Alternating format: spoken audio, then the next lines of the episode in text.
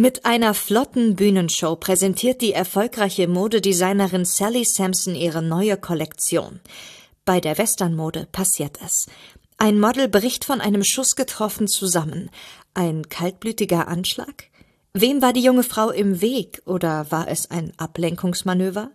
Gibt es eine Verbindung zwischen dem Schuss und den geraubten Entwürfen aus Sally Sampsons Tresor? Für Justus, Peter und Bob, die erfolgreichen Detektive aus Rocky Beach, gibt es nur eine Möglichkeit, dem Täter auf die Spur zu kommen. Justus muss sich als Model bewerben.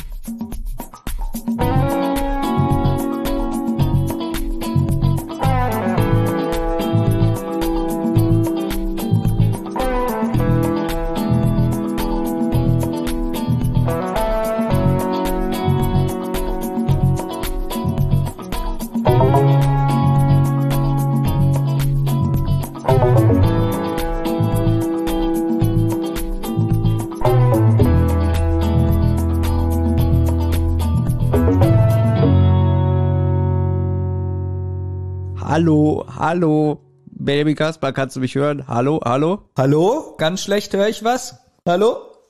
Ich glaube, du bist zu weit weg. Ich höre dich nicht. Soll ich ein bisschen lauter rufen? Genau, ruf mal so laut, weil du bist 9000 Kilometer weg. Ich kann dich nicht hören. So weit bist du weg. Du bist gar nicht in meinem Wohnzimmer oder sowas. Nein, du aber auch nicht in meinem. Ach so, wo? 9000, warte mal, wie laut muss ich denn schreien ungefähr? So wie Scooby-Doo, so äh, Scooby-Doo und und die die Freunde, die er da hat, wenn die einen Geist sehen, so laut? Noch lauter. Das schaffe ich nicht. Kannst du dich erinnern, wir haben mal vor vielen, vielen, vielen Jahren mit ein paar Freunden von mir äh, und von dir auch bei mir zu Hause Monopoly gespielt und dann hast du so ganz geisteskrank gelacht und äh, geschrien. vor ein paar Jahren. Wie lange ist es her? Zwölf Jahre? Keine Ahnung. Ja, so 2005 war das gewesen.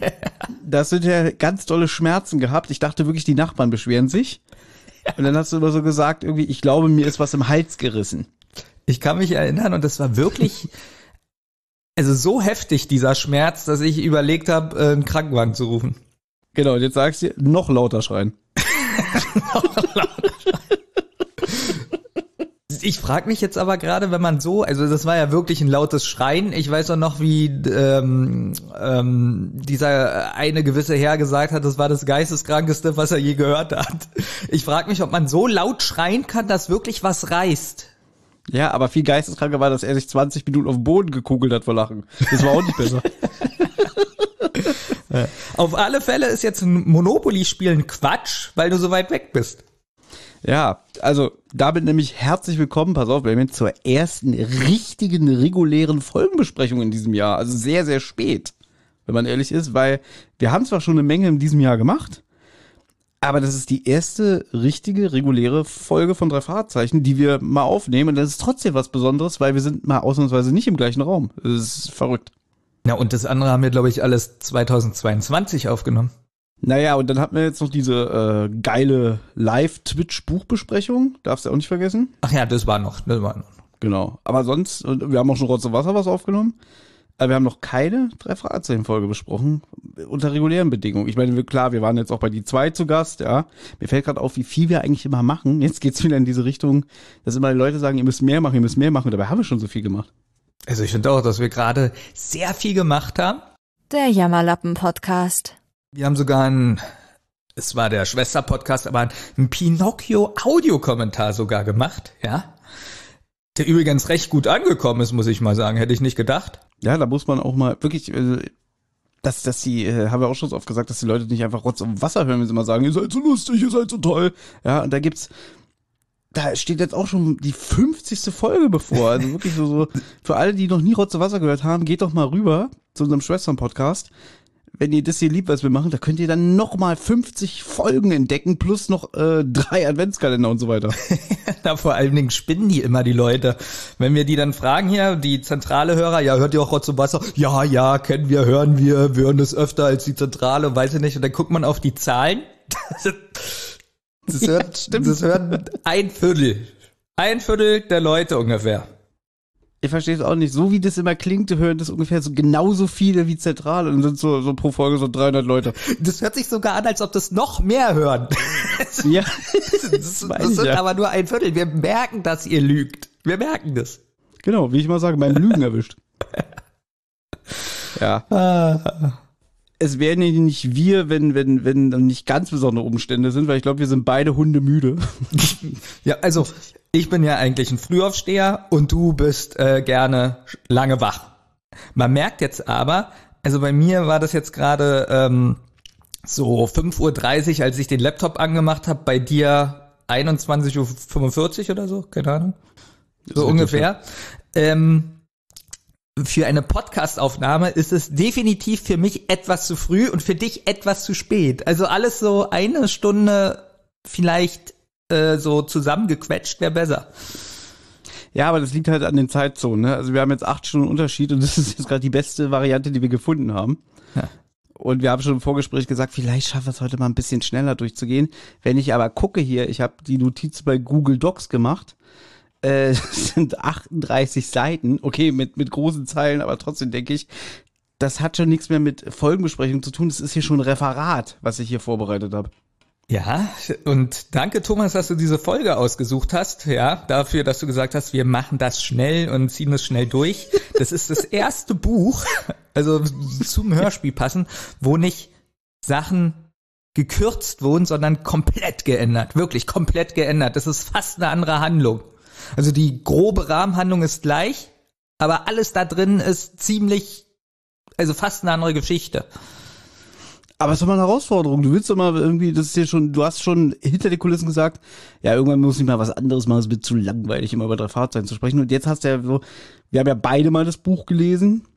Und jetzt hast du halt hier wirklich, dass du sagen kannst, so, äh, das Buch ist komplett anders, das war was, war ein neues Erlebnis für mich. Aber anhand deines Gesichts sehe ich ja schon, du fandest beide scheiße. Na gut, nee, ich meinte eigentlich, ich möchte mal was komplett anderes machen. Damit meinte ich jetzt so zum Beispiel Tiefseetauchen. Ja, geht nicht wegen deinem scheiß Caponor. Ja. Ich möchte jetzt auch mal darauf hinweisen, wir, wir haben ja immer diese Debatten wegen unseren XXL-Formaten. Ne? Nach dem Motto, das hat man mit einem 17-Stunden-Podcast angefangen, dann wurde es ein 24-Stunden-Podcast. Du versuchst schon wieder so ekelhaft äh, hinter den Kulissen so die Leute anzutreiben, für einen 40-Stunden-Podcast zu plädieren. Das wäre was. Ein ganzes Wochenende. Ja, genau, dann sagst du ja immer irgendwie, ich habe kein Problem und so. Und dass du sagst so, wann, wann ist es denn, wenn wir mal früh aufnehmen? Und jetzt hast du ja diese Chance und jetzt habe ich aber trotzdem gehört, das ist auch nicht okay. Das wäre okay, wenn wir jetzt 40 Stunden aufnehmen, dann wäre ich ja anders vorbereitet. Also wüsste ich ja auch, es gibt Essen 10, wir essen zwischendurch. Also das wäre, ja. Gut. Soll ich noch ein bisschen erzählen, warum ich 9000 Kilometer entfernt bin, oder wollen wir mit der Folge anfangen? Na, ich schätze mal, du bist nicht in Deutschland. Ich bin nicht in Deutschland, ich bin back in America. Woop, woop. Aber nicht in Kalifornien, sondern in Arizona. Und kannst du dich erinnern, letztes Jahr, übrigens auch wieder ein Podcast-Tipp, Leute, hört euch mal die Folge an Urlaub und Verreisen bei Rotz und Wasser. Ja. Da habe ich doch erzählt, dass ich so Pech hatte mit meinem Anschlussflug. Ich bin in London gelandet und habe meinen Flug nach Los Angeles verpasst. Äh, wo ich mir noch selber ein Hotel suchen musste, wo die mich noch so über den Tisch gezogen haben und so, ja, das ist eigentlich ein 600 Pfund äh, Zimmer, wir geben es dir für 487 oder so, ich habe keine Ahnung. Und schätz mal, was diesmal passiert ist. Ohne Frühstück, ohne Frühstück. Stimmt, ohne Frühstück. Ja, wir geben dir das Zimmer für ein Schnäppchen, aber ohne Frühstück. Dass sie nicht mal gesagt haben, das Frühstück ist dabei. Du kommst da in einer Notlage hin, ja, in einer Notlage. Dann verkauft die das Zimmer für fünf, weiß ich nicht. So, und dann äh, Frühstück ist aber nicht dabei. Und dann brauchst du noch so einen scheiß Adapter hier, äh, weil die haben ja andere Steckdosen als wir in Deutschland. Und dann habe ich nochmal in der Rezeption gefragt, irgendwie, ja, haben sie so einen Adapter für mein Handy? Ja, das kostet da wieder extra. Das ist wie so ein Chevy Chase Film, weißt du, so irgendwie, haben sie ihre Visa-Card dabei. Vor allen Dingen wirklich, ich war ja jetzt auch schon in ein paar Hotels hier in Deutschland, weil ich kann mir das ja nicht leisten, so wie du, so in den, ähm, und überall gibt es sowas umsonst. Du musst dafür zahlen. Für so einen Adapter. Mieseste Nummer. Äh, Es war wie bei, jetzt bin ich ja, ich bin ja so ein gebrandmarktes Kind und du kennst mich ja, dass ich gleich im Vorfeld sage, irgendwie, oh, hoffentlich passiert das nicht wieder und so, weil ich gesehen hatte auf dem Plan, dass die Zeit zwischen den Anschlussflug vor- in London wieder ein sehr geringes Zeitfenster war, irgendwie so knapp weniger als zwei Stunden. Ja, und dann äh, war auch so bescheuert hier am BER. Dann sagt die zu mir, ja, wir, wir können ihn jetzt, normalerweise gehst du hin und sagst so, ja, ich will da und da hinfliegen. Dann kriegst du halt ein Ticket komplett für den ganzen, für die ganze Route, auch wenn du umsteigen musst. Und dann sagen die, das geht aber nicht für ihren Zielflughafen, äh, sie müssen sich dann nochmal in London da melden, wo ich so denke, warum denn? Äh, wir, wir kriegen sie nicht ins System. Kann sein, dass sie da auch interviewt werden am Flughafen, so, weil die genau wissen wollen, ja, was wollen sie denn in den Staaten oder so da habe ich schon gedacht, oh nein, da muss ich da wieder an den Schalter und da muss ich ewig warten und das erklären. Das ging alles schnell. Wirklich, da hätte ich nicht gedacht. Und dann sitze ich da und warte auf den Anschlussflug nach Los Angeles. Und irgendwann heißt es so, ja, der, der Flug hat Verspätung, die haben irgendwie ein Computerproblem oder sogar irgendwas war am Flugzeug kaputt, wo man auch wieder denkt, so was, am Flugzeug ist was kaputt, ich möchte da eigentlich gar nicht rein. Auf der anderen Seite denkt man so, oh Gott, jetzt muss ich hier wieder äh, äh warten und, und äh, wer weiß, wie lange das dauert. Und da habe ich so ein bisschen so äh, an Bruce Willis gedacht, hier in Stirb langsam. Also ich sehe ja fast genauso aus, ne? Wie Bruce Willis damals hier bei Stirb langsam. Und zwar im zweiten Teil sagt er doch, wie kann demselben Kerl dieselbe Scheiße zweimal hintereinander passieren? Ja. Kennst du das Zitat? Kenn ich das Zitat. Und so hast du dich gefühlt, auch so vom Aussehen und alles. Vom Aussehen, auch von, von genau das gleiche Gefühl, dass ich so wie gegen Terroristen kämpfe. Ja, so ungefähr ja. war das, wie ich da auf meinen Anschlussflug gewartet habe. Und dann wurde der Flug ganz gecancelt. Schon wieder. Und dann dachte ich, jetzt muss ich mir schon wieder so ein scheiß Hotel suchen. Wahrscheinlich muss ich wieder alles bezahlen. Aber pass auf, ich erkläre dir, was der Unterschied ist. Beim ersten Mal stand ich ewig auf dem Rollfeld, bevor der Flug gestartet ist nach London. Und dann stand ich ewig auf dem Rollfeld. das ist auch ich muss lachen. Du standest ewig auf dem Rollfeld. Also du warst gar nicht im Flugzeug. Du standest da auf dem Rollfeld und hast dich gewundert, dass nichts passiert. Ja, so ungefähr. Und als wir gelandet sind, dann haben wir wieder ewig gestanden und deswegen war die Zeit so knapp, dass ich den Flug verpasst habe. Und diesmal war es aber so, das war ja denen ihre Schuld, beziehungsweise das Flugzeug war kaputt. Und dann war es plötzlich so, an Schalter gegangen, ähm, Ticket für einen Anschlussflug bekommen und dann wurde gesagt irgendwie, ja, hier, wir haben hier Gutscheine äh, für Hotel und hier haben sie noch einen Gutschein für so ein für so einen Bus, wo du dann wie so ein Shuttlebus zum dem Hotel gefahren wirst. Da ging es, da musste ich nicht einen Cent für bezahlen. Dafür habe ich halt wieder einen Tag verloren. Aber trotzdem ist ja die ganze Zeit diese Anspannung da, oder? Klappt alles? Äh, wie geht's weiter? Also ich weiß nicht, ich wäre da total, äh, ich äh, muss aber, also Meditation hätte ich da ganz oft machen müssen.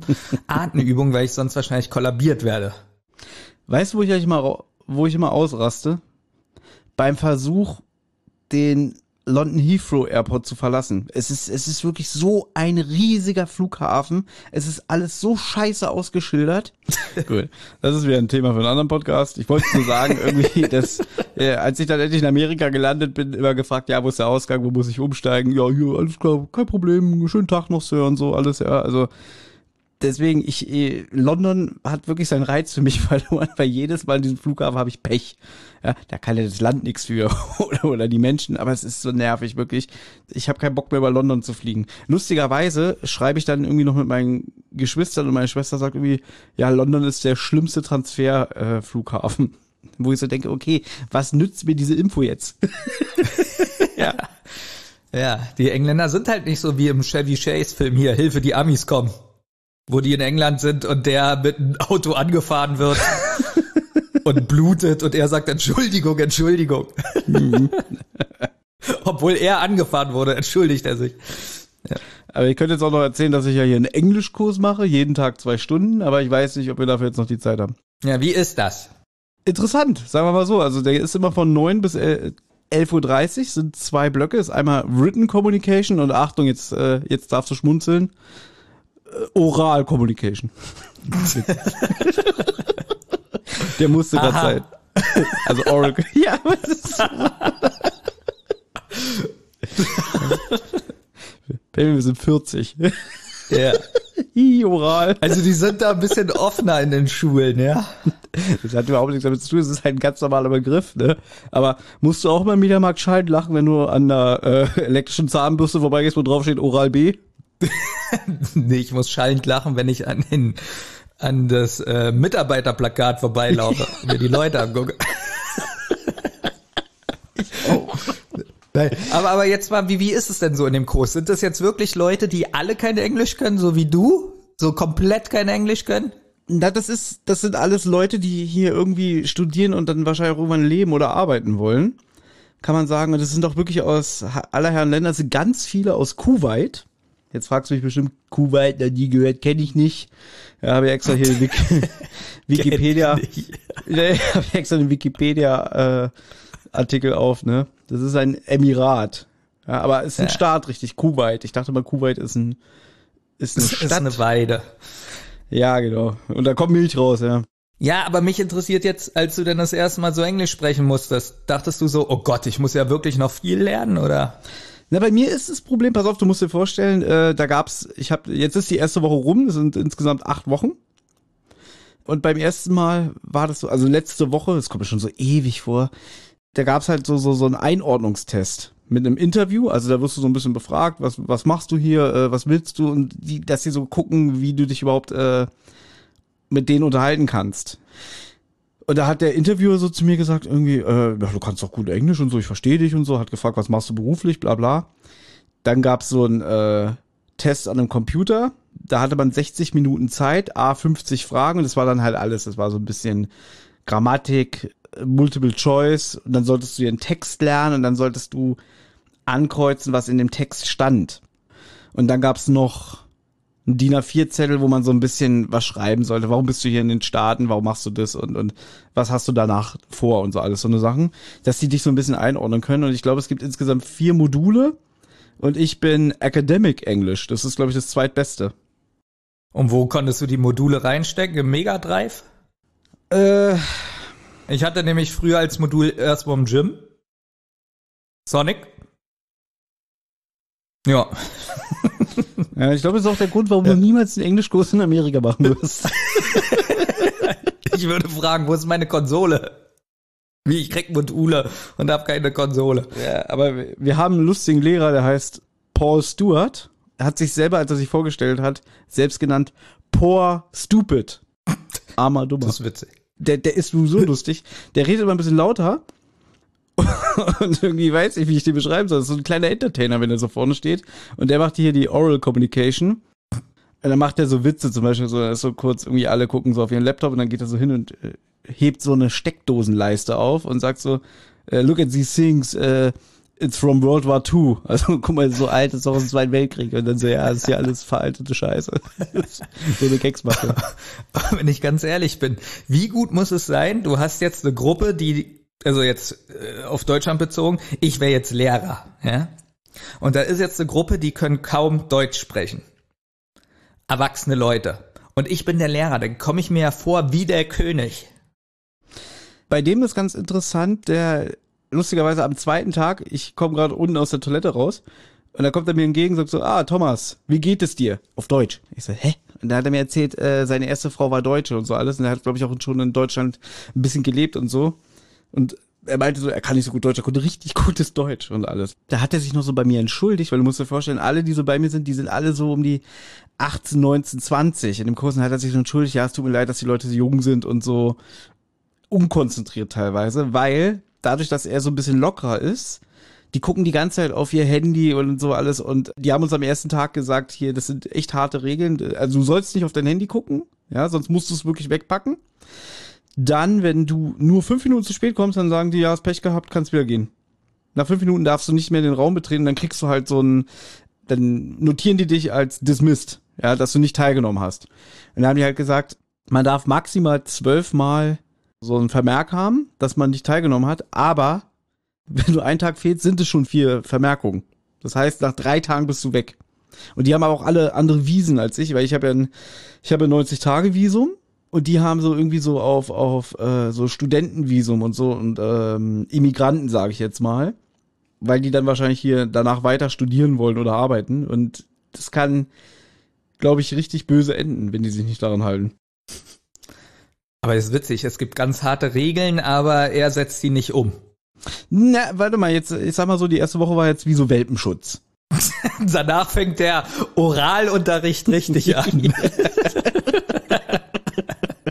Igitt. So, äh, weil heute, heute war das schon so, pass auf. Da kommt einer rein und er sagt, er guckt auf die Uhr, es war fünf nach halb und er sagt, ey, du bist wirklich spät, ne? mach das bitte nicht mehr in Zukunft. Ne? Der guckt dir nicht mal an, der geht einfach weiter, setzt sich hin, so weißt du. Wo ich auch so dachte, ist ein bisschen respektlos. Dann kam der nächste rein. Da hat er dann auch gesagt, irgendwie, du bist zu spät, zeigt auf die Uhr, da war es 36. Und er, der so, no, no, no, und zeigt auf sein Handy, it's only five minutes. Und er so, nein, da steht 36, ne?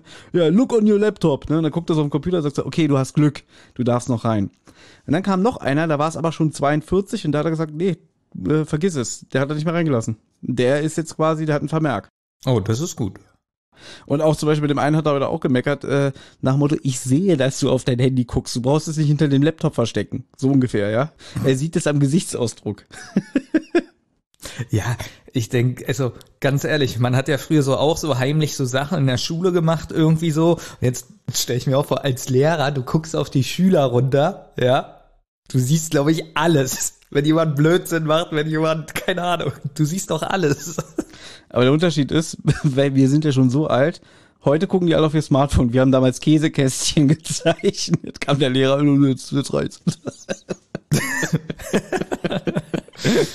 Oh, aber ich bin wirklich froh, dass es bei uns noch kein Handy gab. Zur Schulzeit. Nee, ich glaube, da hätte ich noch schlechtere Noten gehabt. Also wenn wir ein äh, Handy damals gehabt hätten. Überleg mal, wir sind aus der Schule rausgekommen, da fing das ja erst an, dass so langsam jeder ein Handy hatte. Na, gar nicht wegen den Noten, aber wie oft man bestimmt gefilmt worden wäre und so eine Sachen. Wie gefilmt. Na, gefilmt, einfach nur so, äh, äh, guck mal, wie peinlich das Video. Oder ein Foto. Hm, Pass auf, apropos peinlich und Film, da kann ich heute was dazu erzählen. Heute ist zum Aufnahmezeitpunkt der St. Patrick's Day. Hast du schon mal davon gehört? Ja. Und äh, an den Tag trägt man ja grün. Da war Oralkommunikation vorbei und dann sagt der Paul so, ihr sucht euch jetzt einen Partner und sagt dann, hier, ihr geht jetzt zu Leuten wahllos auf dem Campus oder so und macht mit denen ein Interview und stellt denen fünf Fragen. Dann sollte man fragen, also man sollte sagen, hello, English as a second language, ähm, kann ich, kann ich Ihnen ein paar Fragen stellen? Äh, heute ist St. Patrick's Day, was bedeutet das? Können Sie mir das beantworten? Und das sollten wir filmen mit dem Handy. Echt? Ja, und äh, jetzt hat er gesagt, er schickt uns dann noch einen Link und da sollen wir dann das Video hochstellen. Also, und ich war eigentlich schon so im Feierabendmodus. Das heißt also, du hast, äh, du hast was ganz anderes gefilmt, oder was willst du mir damit sagen? Nein, aber das so, so, so gesagt wird, so, ihr geht jetzt auf die Straße, redet mit wildfremden Menschen nach Motto, ihr seid hier in Amerika, ihr sollt auch Englisch sprechen. Also, dass wir das so anwenden und üben sollen. Und das soll gefilmt werden? Ja, als Beweis, dass wir das gemacht haben. Wir haben natürlich die Leute gefragt, ob wir sie filmen dürfen. Wenn die gesagt hätten, nee, mache ich nicht, dann hätten wir es nicht gemacht. Ganz ehrlich, wenn ich jetzt, ich bin hier auf der Straße, ja, und jetzt kommt jemand an und sagt, hallo, ich muss Deutsch lernen. Ich soll mit ihm Deutsch sprechen und ich soll uns beide dabei filmen, würde ich sagen. Würde ich sofort in meinen Taschen gucken, was geklaut wurde.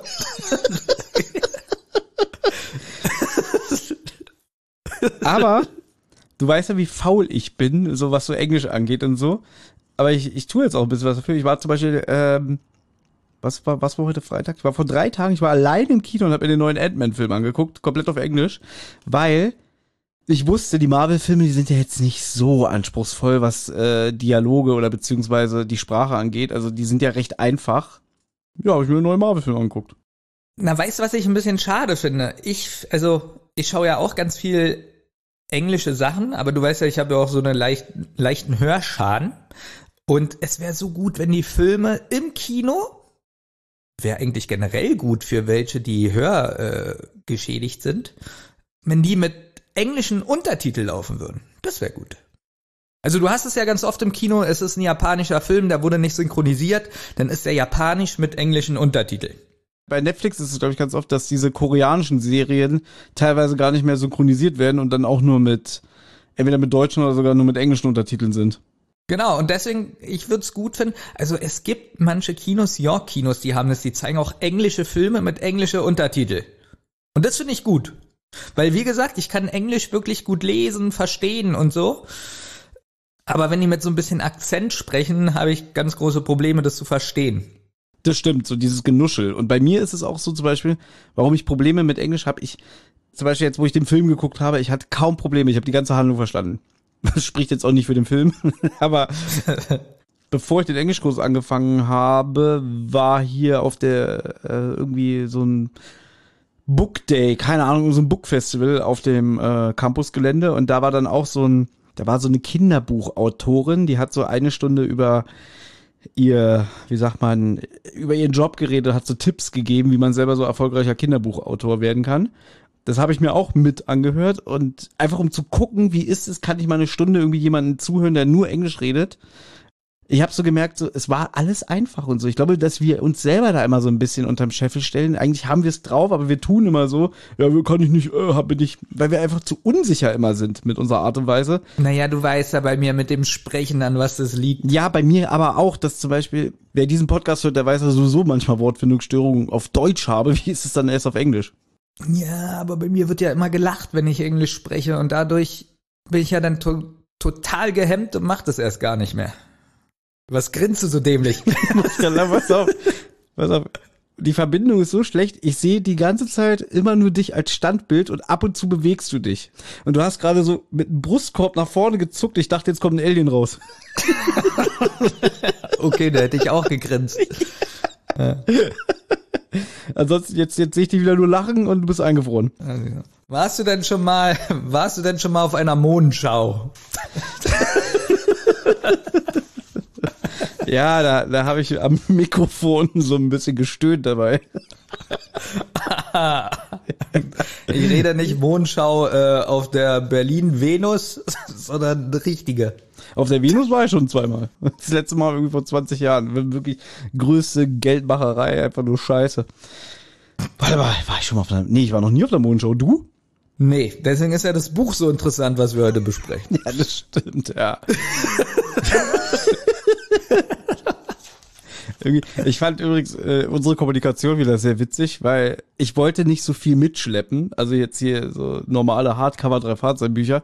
Deswegen habe ich einfach so ein paar Taschenbücher eingepackt, weil die nicht so viel Platz wegnehmen, so minimal und nicht so schwer sind. Und du hast mir so gefragt, warum besprechen wir diese scheiß Folge? Ich so, ja, da hat so viel Platz weggenommen im Koffer. du darfst das doch nicht vorgreifen, diese scheiß Folge. Also Moment, ich habe nicht gesagt, dass die Folge scheiße ist, sondern ich habe gesagt, sie ist schon wieder kompliziert die ist gar nicht so scheiße, möchte ich gleich auch mal vorweg sagen. Aber klar, natürlich später dazu mehr, so circa drei, vier Stunden. Ihr kennt uns ja. wollen wir das Spiel spielen? Wie fanden wir die Folge? Wie wir uns einordnen? Oder wollen wir das heute einfach ja. lassen? Okay, ich hole mir, warte, ich, ich hole mir einen Stift. Na okay, guck mal, das ist eine Zahl. Vielleicht vertraue ich dir ja. Zwei, Benjamin. Gut. Buch und Hörspiel. Ja, das ist, das ist hier schon wieder zu kompliziert, ne? Ja, weil ich keinen Stift hier liege. Okay, ich schreibe es in meinen Notizen auf meinem Handy.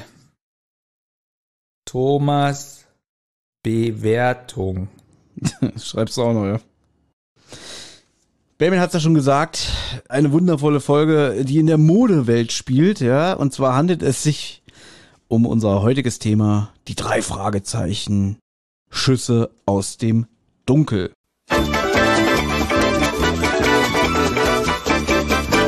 Allgemeines. Ein, ja, wie würde Olli jetzt sagen? Für ihn ist es, glaube ich, eine neue Folge. Für mich ist es so inzwischen so eine mittelalte Folge, weil es handelt sich hierbei nicht nur um Buch Nummer 70, sondern auch um Hörspiel Nummer 70. Buch wurde im Jahre 1996 veröffentlicht. Die Autorin ist Brigitte Johanna Henkel Weidhofer. Benjamin hatte vor dem Gespräch zu mir gesagt, so, ah, da musst du ja heute ein bisschen was erzählen, weil die Frau hatten wir ja noch gar nicht. Und da hat er gesagt, das stimmt gar nicht. Wir haben schon zwei Bücher äh, von, oder beziehungsweise zwei Fälle von ihr besprochen. Benjamin sagt, war ich nicht dabei. Stimmt auch nicht. Er war bei beiden dabei. ja. Jetzt ja? was Witziges. Hm? Ich habe gelesen Buch Nummer 70. Da dachte ich mir, boah, das ist ja uralt. Ja, da habe ich gesehen das Datum 96, dann dachte ich so, boah, das ist aber ganz schön modern für 96 dafür, dass es so ein altes Buch ist. Und da ist mir schon wieder aufgefallen, gut, das sind ähm, ja 27 Jahre.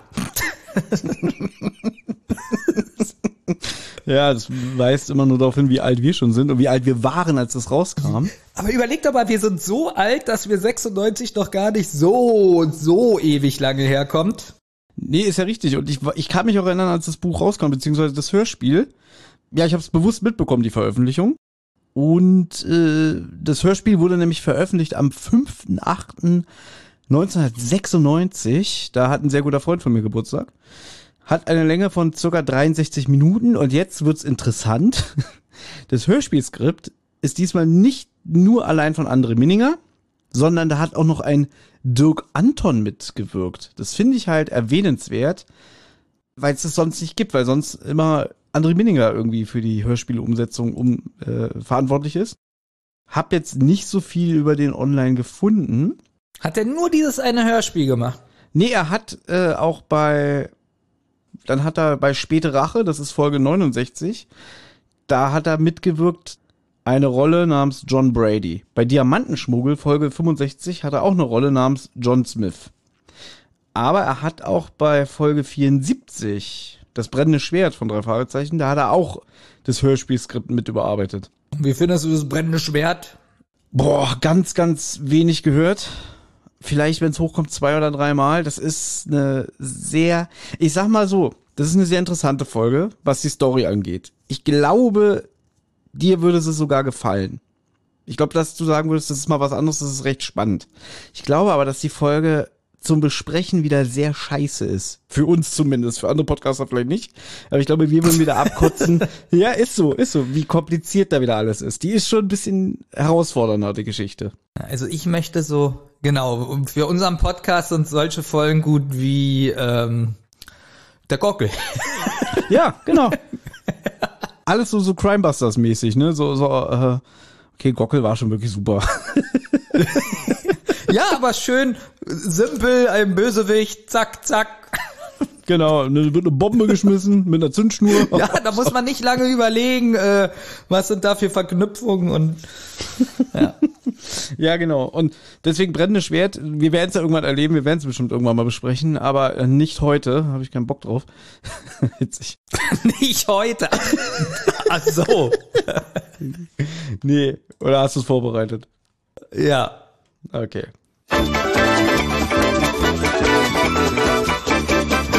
Die Sprecherinnen und Sprecher.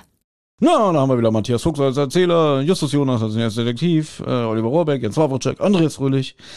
So, ich finde jetzt gar nicht so viele erwähnenswert, also weil mir die meisten gar nichts sagen. Hier zum Beispiel der Oliver Reinhardt, der den Ellen in dieser Folge spricht. Erwähnenswert ist vielleicht Dr. Harris, gesprochen von Hansi Jochmann. Benjamin, hast du sie denn erkannt? Wer ist denn Hansi Jochmann? Welche bekannte Schauspielerin darf sie denn synchronisieren? Habe ich nicht erkannt. Vielleicht, weil sie so langweilig und unemotional spricht. Das ist die deutsche Stimme von Jodie Foster. Was? Wirklich? Ja, aber ich finde wirklich. Habe ich nicht also, gemerkt. Kann man ja gleich vorwegnehmen, ich finde ihre Leistung in diesem Hörspiel unterirdisch. Ja, ist nicht so. Also man wundert sich manchmal bei den drei Fragezeichen, dass da so gute Sprecher dabei sind aber die dann doch so bei, bei Hörspielen irgendwie nicht so glänzen wie in den Filmen. Ja, aber das ist merkwürdig, weil wir hatten sie nämlich schon mal, auch in der Folge von Brigitte Johanna Henkel-Weithofer, nämlich bei Giftiges Wasser. Da hat sie diese Roof gesprochen. Vielleicht erinnerst du dich? Natürlich nicht. Ja, du wirst dich nicht erinnern. Aber ganz am Anfang sitzen die drei Detektive in so einem Restaurant und dann quatschen die da irgendwie äh, so ein Geschwisterpärchen am Nebentisch an. Und, und das war sie auch. Sie war doch, glaube ich, irgendwie war sie nicht eine Fernsehreporterin oder eine Journalistin irgendwie so? Und ich kann mich erinnern, da haben wir auch gesagt, dass wir die Leistung nicht so toll fanden. Was ist denn hier mit Hans Sievers? Der kommt mir auch bekannt vor. Ja, das ist, ähm, wie heißt der aus Knight Rider, der, der Boss von Michael Knight? Devin? Ah, das ist der, siehst du. Richtig, das ist der Boss von David Hasselhoff. Und Michaela Kreisler. Ja, die war mal mit Holger Malich verheiratet der ja hier den Inspektor Kotter spricht, oder wie sich selber nennt, Inspektor Kotter. Ich hasse es, wenn Leute Inspektor sagen, können die ausrasten. Ja, er sagt wirklich Inspektor. Ich habe extra zweimal zurückgespult, aber er sagt wirklich Inspektor. Ja, Michaela Kreisler hier als Brenda in einer ganz kleinen Rolle, da kommen wir später drauf zu. Es gibt ja diese berühmt-berüchtigte Model-Szene in diesem Hörspiel, aber das können wir ja später zelebrieren, ne, wenn wir soweit sind. Ja.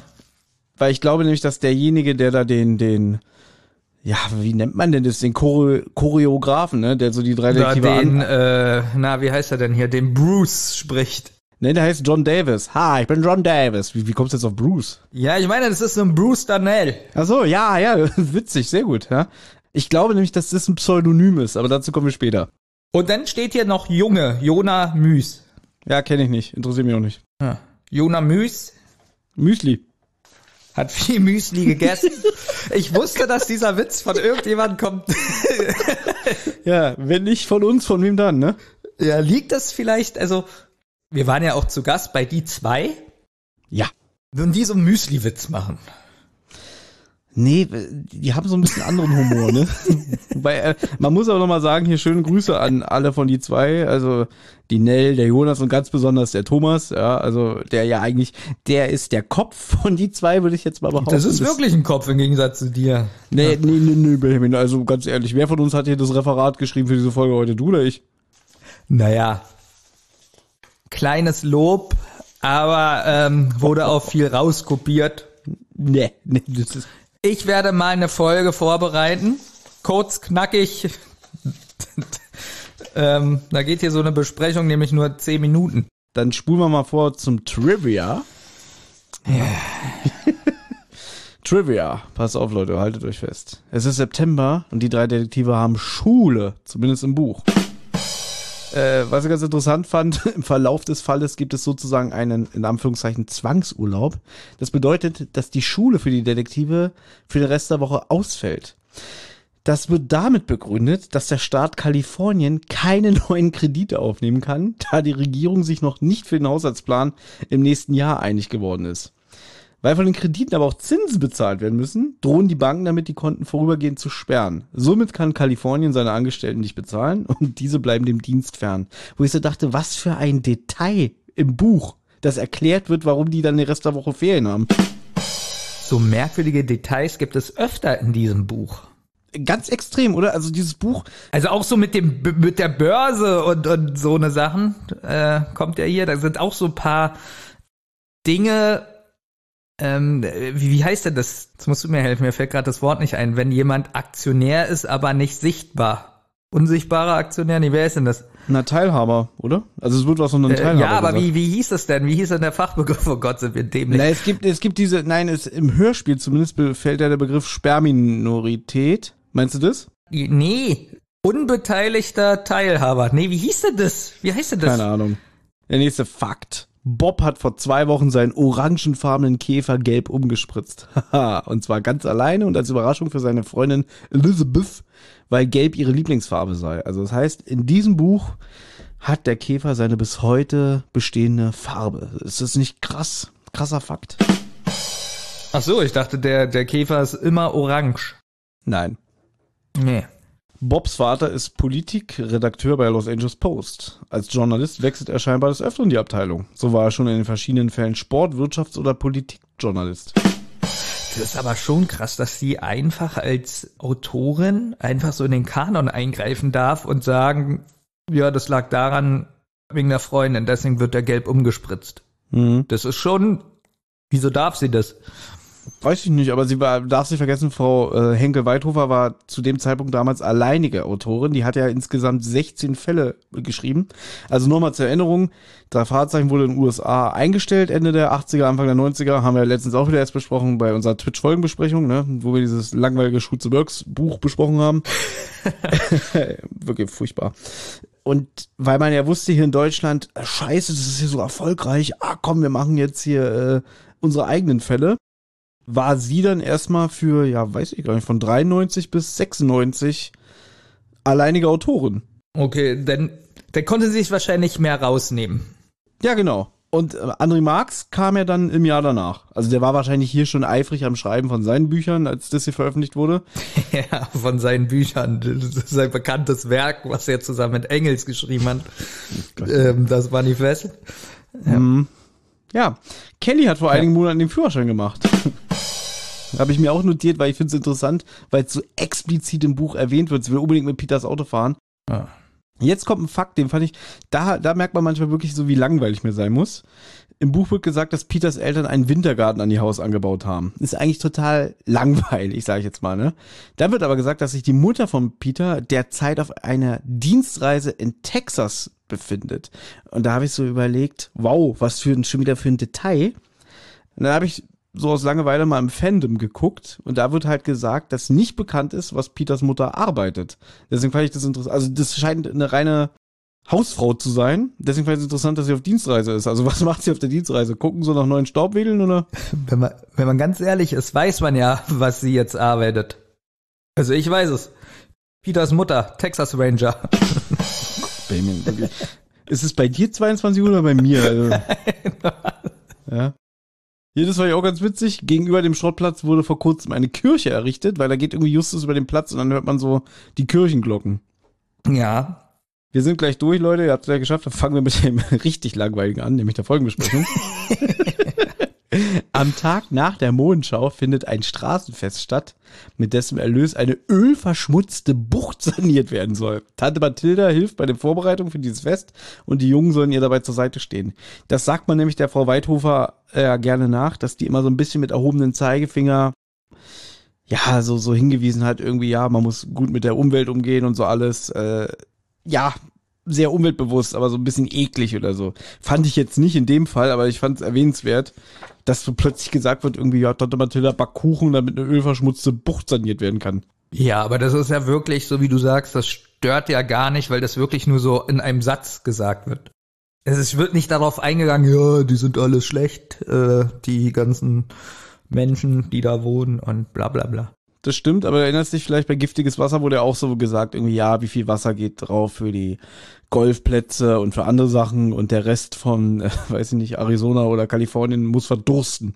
Aber ist ja in dem Buch nicht, sondern es wird ja nur mit einem Satz gesagt und wenn da mal so kleine Hinweise sind, ist ja auch nicht so schlimm. Nehmen wir mal Benjamin Blümchen oder so, da ist ja sowas viel subtiler. Ja, das sind halt natürlich auch alles Sachen, die nur im Buch sind. Jetzt kommt eigentlich mein, mein Lieblingsfakt. Also einmal wird gesagt, Kottas Büro liegt im Erdgeschoss direkt neben den Eingang. Total langweilig. Aber, habe ich jetzt dazu geschrieben, ich finde Kottas in diesem Buch generell den Detektiven sehr aufgeschlossen und hilfsbereit. Also es wird zum Beispiel gesagt, dass er die Jungs nicht nur in sein Herz geschlossen hat, sondern auch ihre Fähigkeiten als Detektive sehr schätzt. Wenn die Polizei sich in eine Sackgasse verrennt, stehen den drei Fragezeichen ganz andere Mittel zur Verfügung. Ja, also das ist so, so wie er über die denkt. Vor einigen Wochen hatte er die Jungen in ihrer Zentrale besucht, was ich auch sehr bemerkenswert finde, weil die lassen jetzt nicht jeden in ihre Zentrale. Und da hat er gesagt, na, ich brauche einen Hausdurchsuchungsbefehl. Euch genügen Peters schwarzes Etui mit den verschiedenen Dietrichen und gute Nerven. Das heißt, er befürwortet es eigentlich, dass die Jungen irgendwo einsteigen und einbrechen können. Naja, du hast ja auch das Buch gelesen das kommt ja im Hörspiel nicht vor. Die Szene wurde ja gestrichen, wie die äh, Detektive in das Haus einbrechen von Samson. Oh. Die brechen da ein und ja, später teilen die es ja auch Cotta mit und er, er sagt so mehr oder weniger, dass ja, ist okay. also, das ist super, ne? Ja, also genau, vorher, das, was du gerade gesagt hast, sagt er ja, dass, naja, ihr habt ja andere Möglichkeiten und so, wir drücken mal ein Auge zu und dann brechen die da ein in dem Buch. Kein Meckern oder sonst was. Also so, so kenne ich den auch gar nicht. Es ist, ist, ist krass, oder? Aber ich muss sagen, mir hat das ein bisschen gefallen. Also, du kennst mich ja, wie ich bin. Stell dir mal vor, das wäre jetzt in einer ganz neuen Folge, die vielleicht André Minninger geschrieben hätte. Wie hätte ich reagiert? Dass, mir, dass der Gott da einfach so sagt, ja, ist kein Problem. Du wärst ausgerastet. Hier gefällt dir das. Hier gefällt dir, weil das, so ein, weil das so ein altes Buch ist. Das ist ja schon alt, über 25 Jahre. Und hier ist so ein bisschen so, wir kommen jetzt aus den amerikanischen Büchern raus. Äh, die deutschen Bücher müssen so ein bisschen die Charaktere formen, müssen generell die Charaktere wieder so ein bisschen runter reduzieren. Vorher war hier so Action mit, mit, mit Autoverfolgungsjagd und, und Karate und so alles. Das ist ja hier alles nicht mehr. Kotta ist noch ein sehr neuer Charakter zu dem Zeitpunkt. Und ich finde ihn hier total sympathisch. Also der ist mir hier lieber in dem Buch und im Hörspiel als jetzt so neun Folgen. Weil neun Folgen ist immer so, weiß ich nicht. Okay, ich rufe mal bei Inspektor Cotta an. Düt, düt, düt. Hier ist Justus Jonas. Was willst du schon wieder? Du gehst mir auf den Nerven und so. So richtig eklig und immer, hau ab, verpiss dich. Ich habe keine Lust mit dir zu reden. Und hier ist er so, ha Jungs, darf ich euch einen Kaffee anbieten? Oh, es ist nett, dass ihr kommt. Aber das ist auch eine Charakterentwicklung. Da ist er noch neu eingeführt und er ist nett und die Detektive haben mal was gelöst. Mann, ich habe einen Löwe im Hals. Und da ist es jetzt so, nach, nach 100, nach 180 Folgen, dass, äh, dass er, er genervt ist von Justus Jonas. Die hasst, er hasst Justus irgendwann. Nicht gut. Okay, das Argument kaufe ich, dass er sich inzwischen so entwickelt hat, so, da kommt schon wieder die fette Sau, kann ich nicht mehr sehen. Und schon wieder hat er den Fall gelöst, anstatt wir mit unseren 100 Leuten hier. Stimmt, das ist hier wahrscheinlich so der dritte, vierte Fall, so, oh Jungs, ihr seid total toll. Und dann merkt er irgendwann so, ja, die gehen mir so auf den Sack mit ihrer Art und Weise, ja. Vielleicht hat er in der Zeit wohl auch von der Frau verlassen, so, weißt du nicht, hatte vielleicht irgendwie kurz bei der Geschlechtskrankheit oder so. Und, keine Ahnung. Überleg mal, er geht sogar in, in, in die Zentrale und isst da ein Stück Kuchen mit und, und irgendwann geht ihm Justus so auf die Nerven. Er ist so genervt. Weiß ich, was ich sagen wollte, Herr Kommissar. Ja, zieh voll die Frisse. Nein, aber ich wollte damit einfach nur sagen, dass mir hier so ein bisschen der Charakter gefallen hat, auch wenn es schon wieder extrem ins Gegenteil ist, so wie er jetzt ist. So jetzt sagt er auch mal irgendwie, ja, ihr habt schon wieder was eingebrochen, das, das kann ich nicht dulden oder so. Und hier so, ja, kein Problem, dass ihr den Safe nochmal untersucht habt. Ich sag mal so, ein bisschen freundlicher, ja, aber das finde ich schon wieder zu zu nett, weil er ist ja nun trotzdem Polizist und Kommissar. Also ich finde schon, dass er sagen kann, äh, das ging ein bisschen zu weit. Ich fand's mal wieder eine Abwechslung, sagen wir mal so, zu dem, was ich sonst kenne.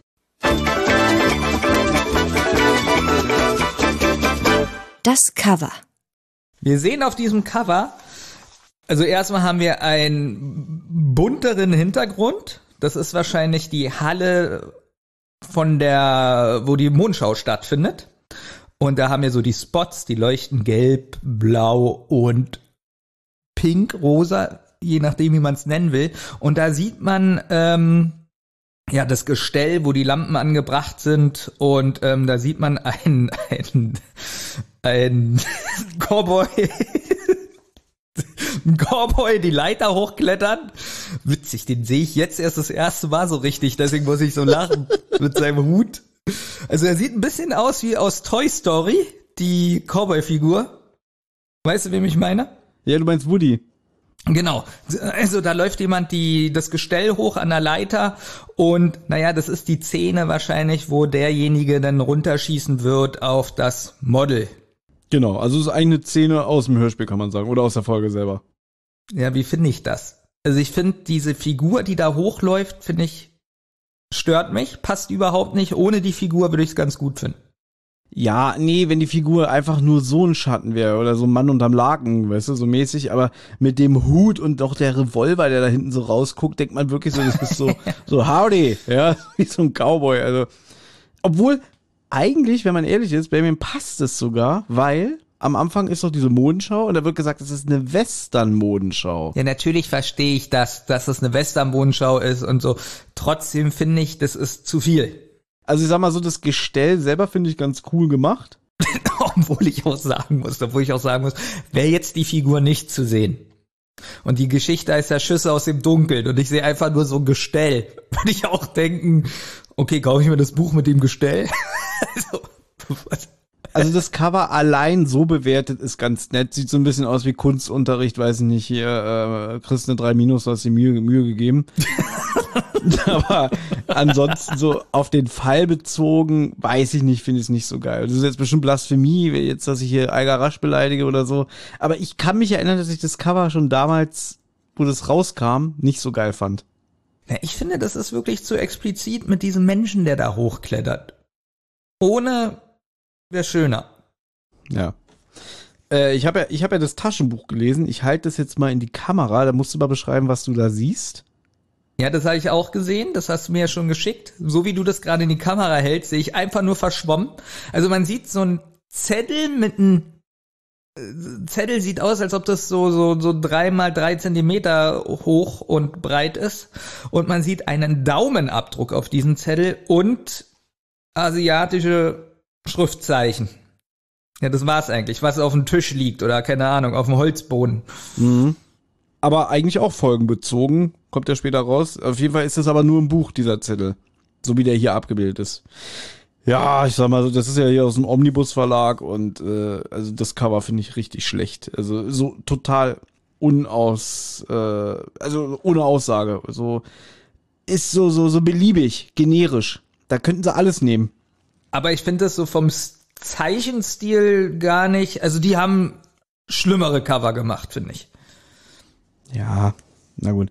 Und in diesem Fall gibt es nämlich äh, wieder zwei Klappentexte. Einmal von dem Taschenbuch, was ich habe, und einmal natürlich von dem Original Kosmos. Und das Original Kosmos habt ihr bestimmt wieder am Anfang von unserer lieben Leonie gehört. Deswegen darfst du jetzt, Benjamin, ich habe es dir per WhatsApp geschickt, den Taschenbuchklappentext vorlesen. Stimmt, du hast mir das ja geschickt. Muss ich jetzt mal kurz suchen. Also hier steht, Okay. wann geht's endlich los? Ich raste gleich aus. Wie lange brauchst du noch? Du widerlicher Bastard. Das sind so die Sachen, die du mir danach geschickt hast. Und es ist nicht mal gelogen, das stimmt ja wirklich.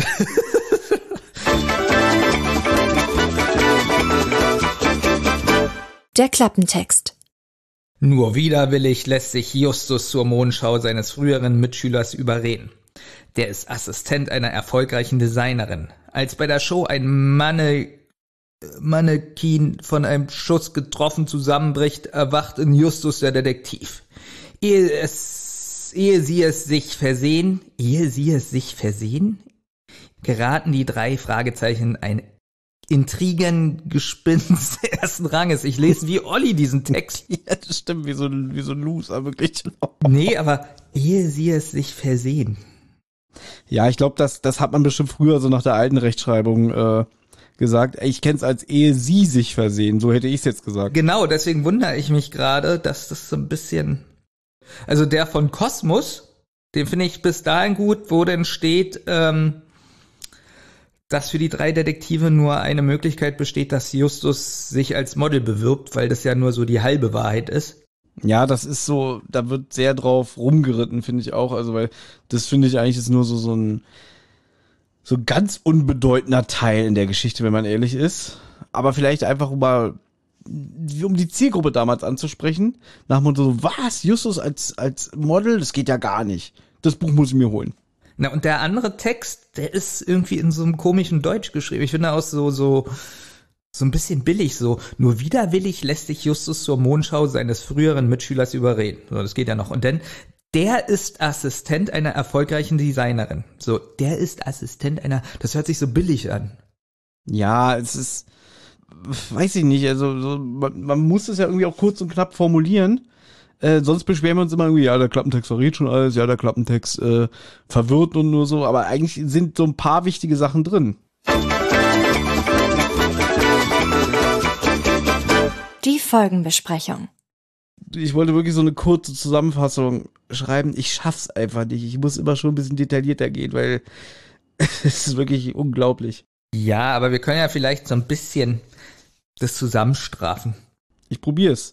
Okay, ich bin gespannt. Ich finde die Story auch, äh, man muss schon viel erklären manchmal. Und äh, du hast es ja schon am Anfang gesagt, hier ist extrem, wenn man das Buch mit dem Hörspiel vergleicht, sehr viel umgeschrieben, umgestellt und anders gelöst worden. Und deswegen, deswegen ist es so viel, weil ich natürlich wieder äh, Buch-Hörspiel gegenübergestellt habe. Na gut, aber wir fangen einfach mal an.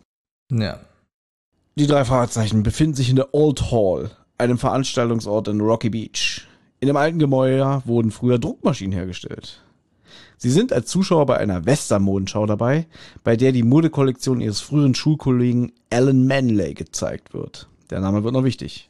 Die Mannequins auf der Bühne, Mannequins, warum sage ich einfach Models? Äh, auf der Bühne tragen neben langen Röcken und kurze Hosen auch weite, grelle Pullover, also die Männer, oder knappe Jacken und Kostüme, die Frauen. Hätte ich alles weglassen können. weißt du? Ja, zum Beispiel. Hast du recht. Das hätte man strafen können, ne? Aber jetzt kommt mal wieder was Wichtiges, weil während im Hörspiel die drei Detektive alleine vor Ort sind, sind sie im Buch mit ihren Freunden Elizabeth, Kelly und Liz bei der Mondschau. Was ich eigentlich gut finde und schade auch wiederum, dass es nicht im Hörspiel ist, weil so denke ich mir so, was machen die denn bei der Mondschau? Okay, der Typ hat sie eingeladen, ist ein alter Schulkollege. Würde ich gerade sagen, das erklärt doch alles. Aber die wirken so für mich so ein bisschen fehl am Platz. So, oh, so ein toller Hut, den er da trägt und so. Und so mit ihren Freundinnen finde ich das irgendwie ein schönes Detail. Ich wusste gar nicht, dass Justus eine Freundin hat. Lüste Kerk. Habe ich bestimmt irgendwann mal erzählt, aber das ist schon ewig her. Wie, wie ist die denn so? Weil die- sie wird ja auch beschrieben, dass die, also im Buch jedenfalls spielen die ja später so ein Spiel, ähm, so ein, ja, wo sie auch ein Lexikon benutzen müssen. Da wird ja mehrmals gesagt, dass die ja sehr schlau ist. Ich empfehle dir, hör dir doch einfach nochmal unsere Folgenbesprechung zu Fußballgangster an, weil da habe ich das alles erzählt, wer Lüste Kerk ist. aber ich kann es natürlich gerne nochmal Du wiederholen. sollst ja nur sagen, ob die schlau ist. Die ist sehr schlau. Der, die lernt erkennen bei Angriff der Computerviren. Das ist Folge 56. Das ist eigentlich eine Schauspielerin, die ist aber wirklich schlau, die ist so schlau wie er. Die betteln sich dann so ein bisschen in unnützen Wissen. Also ich dachte ihm, du sagst, Jetzt bin ich ein bisschen traurig. Ich dachte, die ist wirklich schlau, so schlau wie du, dachte ich, sagst du. Aber Ja, aber dann muss ich mir wieder anhören, wie arrogant und ekelhaft ich bin. Deswegen. nee, ich meine, dass du sagst, so schlau wie du, dass du mich meinst. Ach so! Witzig, ja. dass ich so ekelhaft bin und, dich wieder beschimpfe, ne? ja. Nee, aber ja, weiter. Computerviren, da löst sie das oder was? Nein, die lernen sich da nur kennen und, und da merkt man so, dass sie so beide schon so ein bisschen so eine Beziehung zu haben, weil sie ihn, glaube ich, gut findet, weil er so schlau ist und im Hörspiel ist es dann so, irgendwie, da sagt er sowas wie, Saturn hat so eine geringe Dichte, würde man ihn in eine Badewanne schmeißen, würde er oben schwimmen. Da endet ja die amerikanische Serie und hier die Frau Weidhofer hat es dann einfach so gemacht, dass er dann plötzlich mit ihr zusammen ist. Also sie, sie ist dann wirklich seine Freundin.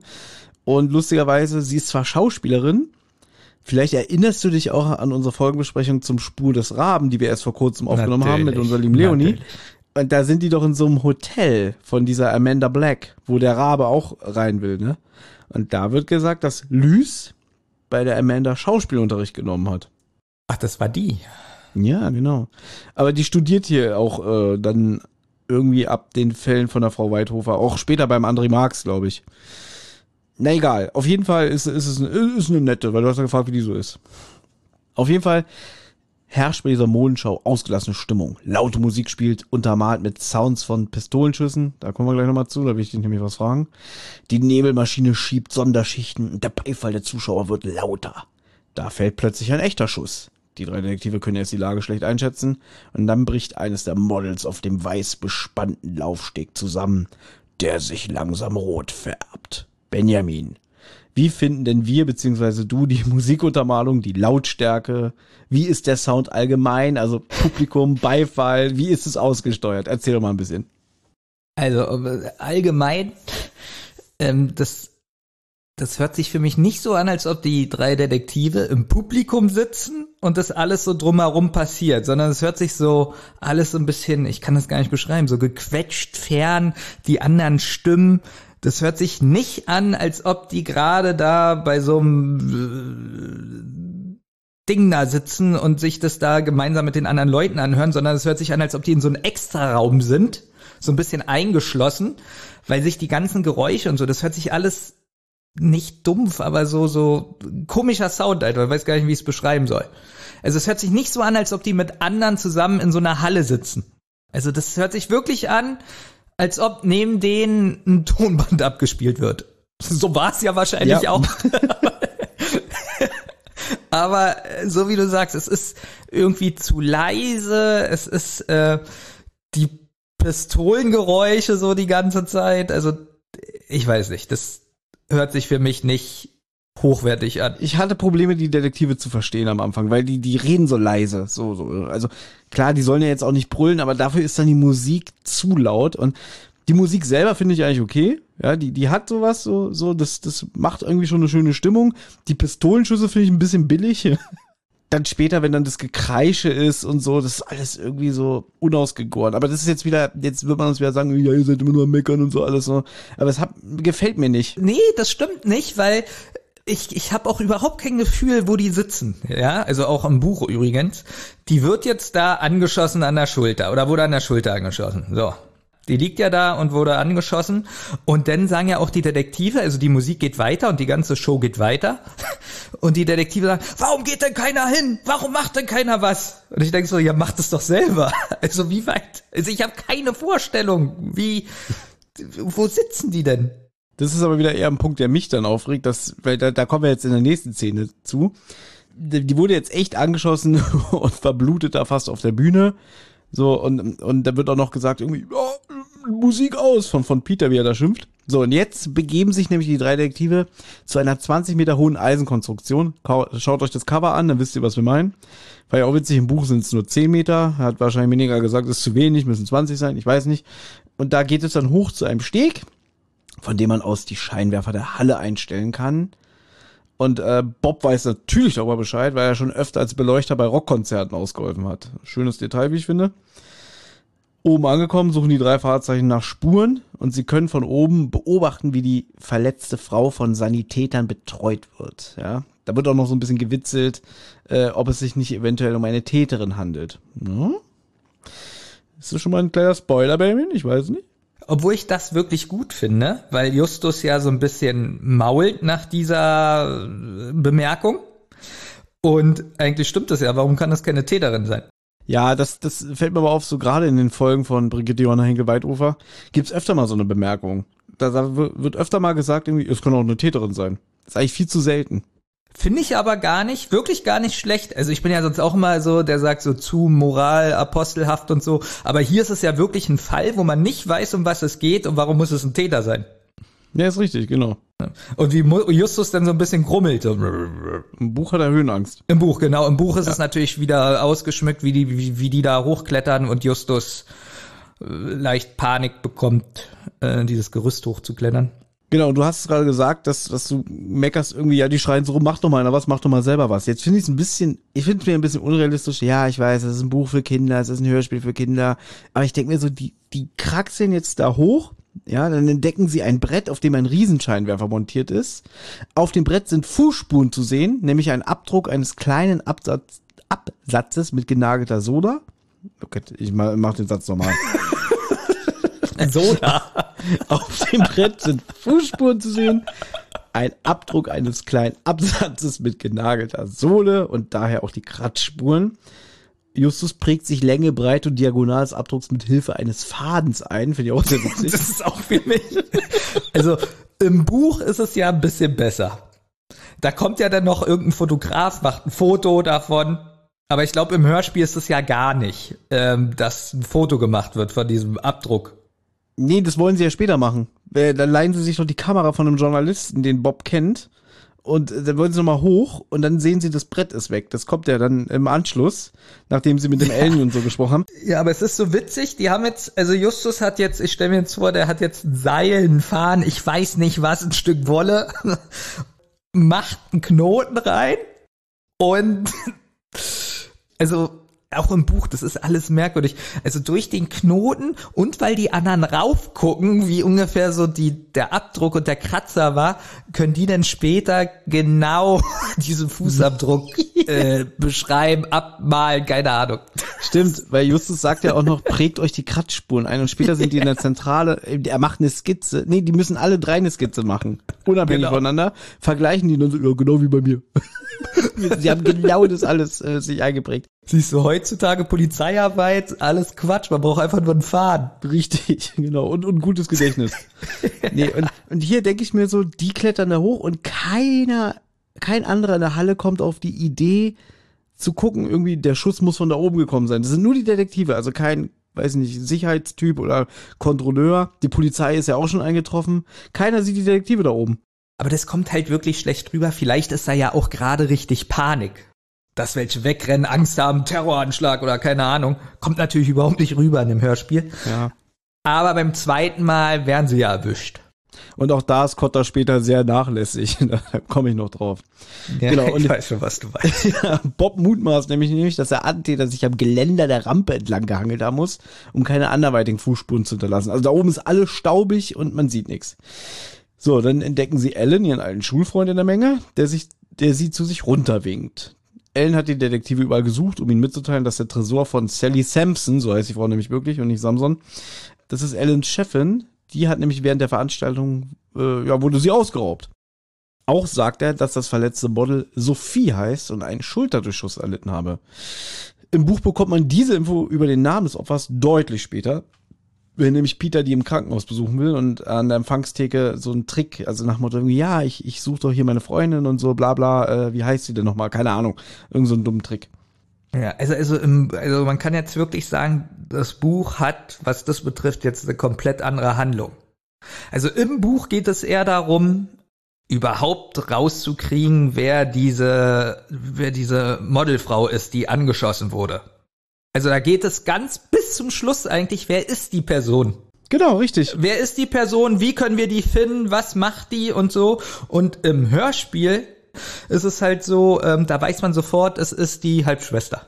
Ja, das finde ich krass. Also ich kannte aber bisher immer nur das Hörspiel und als ich jetzt das Buch gelesen habe, dachte ich so, krass, der erzählt ja jetzt schon einfach, wisst ihr übrigens, dass das Sallys Schwester ist und so, ne? Und den Namen und so. Und das erfährt man im Buch erst ganz zum Schluss, weil das Buch ja, wie du schon sagst, generell eine andere Handlung aufnimmt und das ist irgendwie so, dadurch auch eine ganz, einen ganz anderen Kontext ergibt, weil jetzt hier so am Anfang ist es eigentlich egal, wer das Model ist. Und eine andere Atmosphäre auch. Weil, weil, weil das ein bisschen unheimlich, also was heißt unheimlich, aber man ist schon geheimnisvoll, wer ist diese Frau? Genau.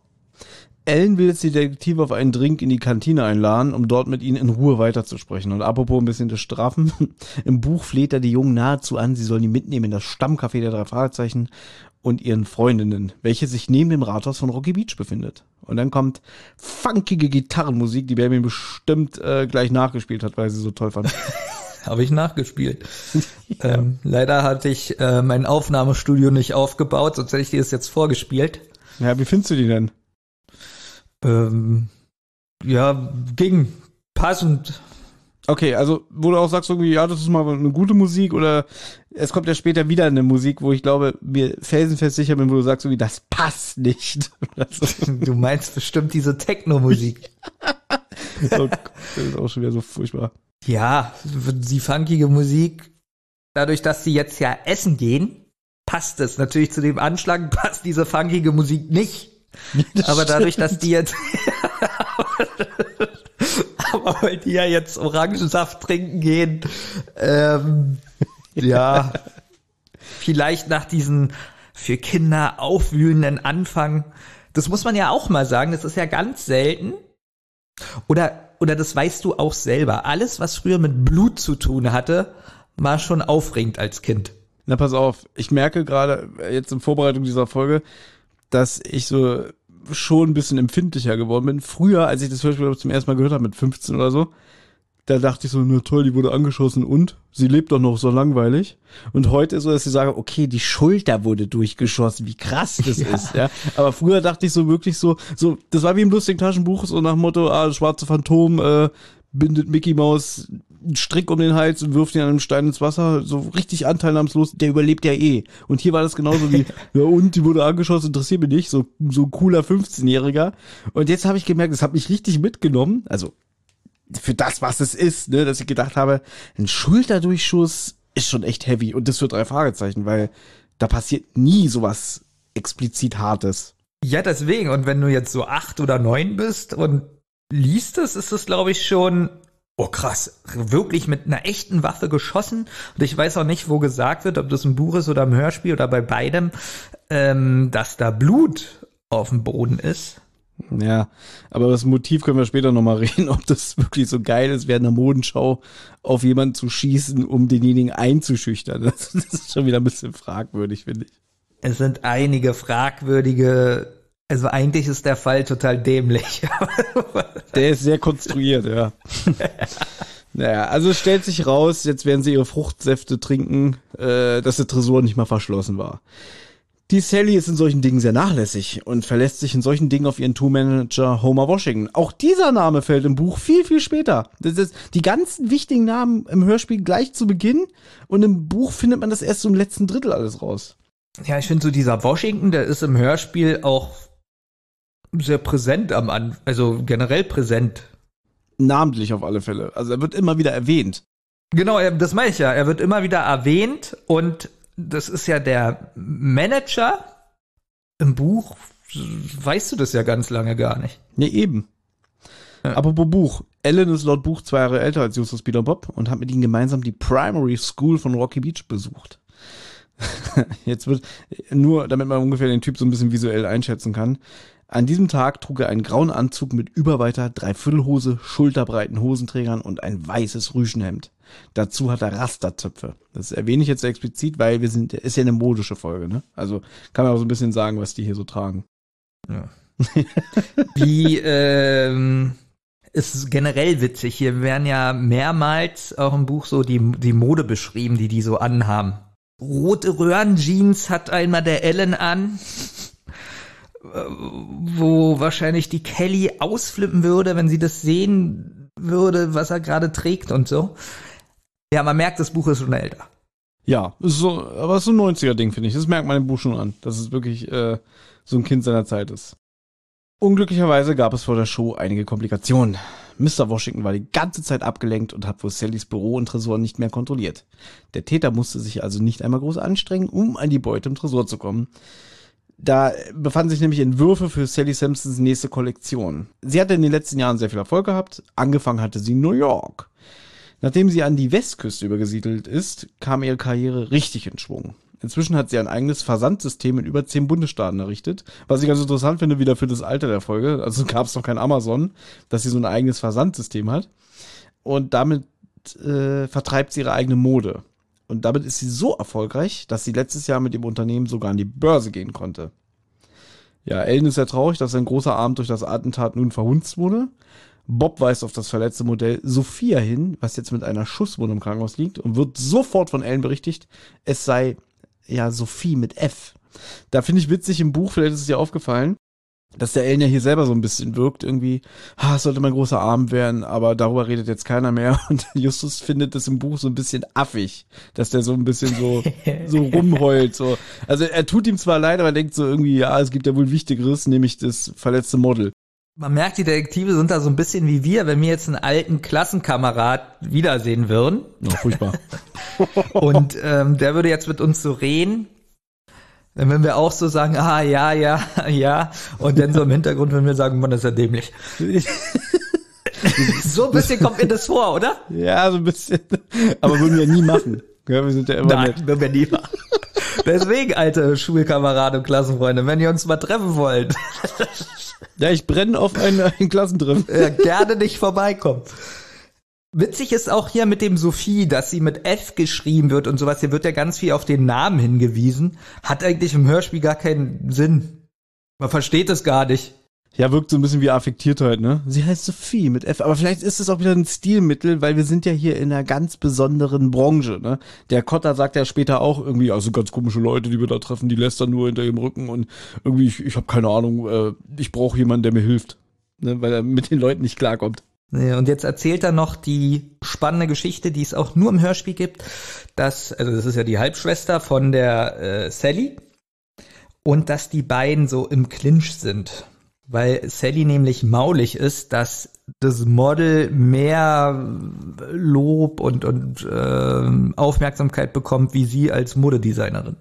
Im Buch steht davon kein Wort. Obwohl das finde ich ja nicht, also wie gesagt, dadurch hat das Hörspiel ein ganz anderes Flair. Da geht es um die Streitigkeiten zwischen diesen beiden. Das gibt es ja gar nicht im Buch. Das ist richtig.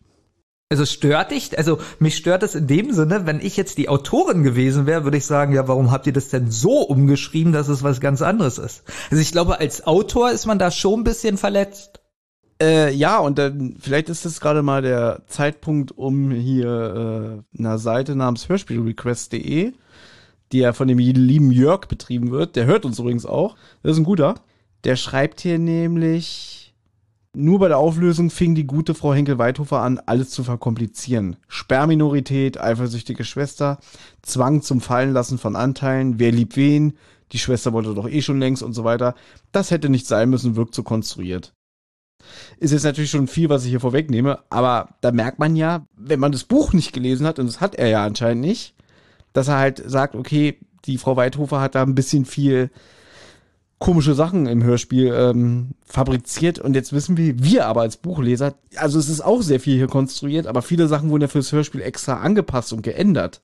Ja, und dann, wenn ich jetzt die Autorin wäre, würde ich jetzt so denken, na toll.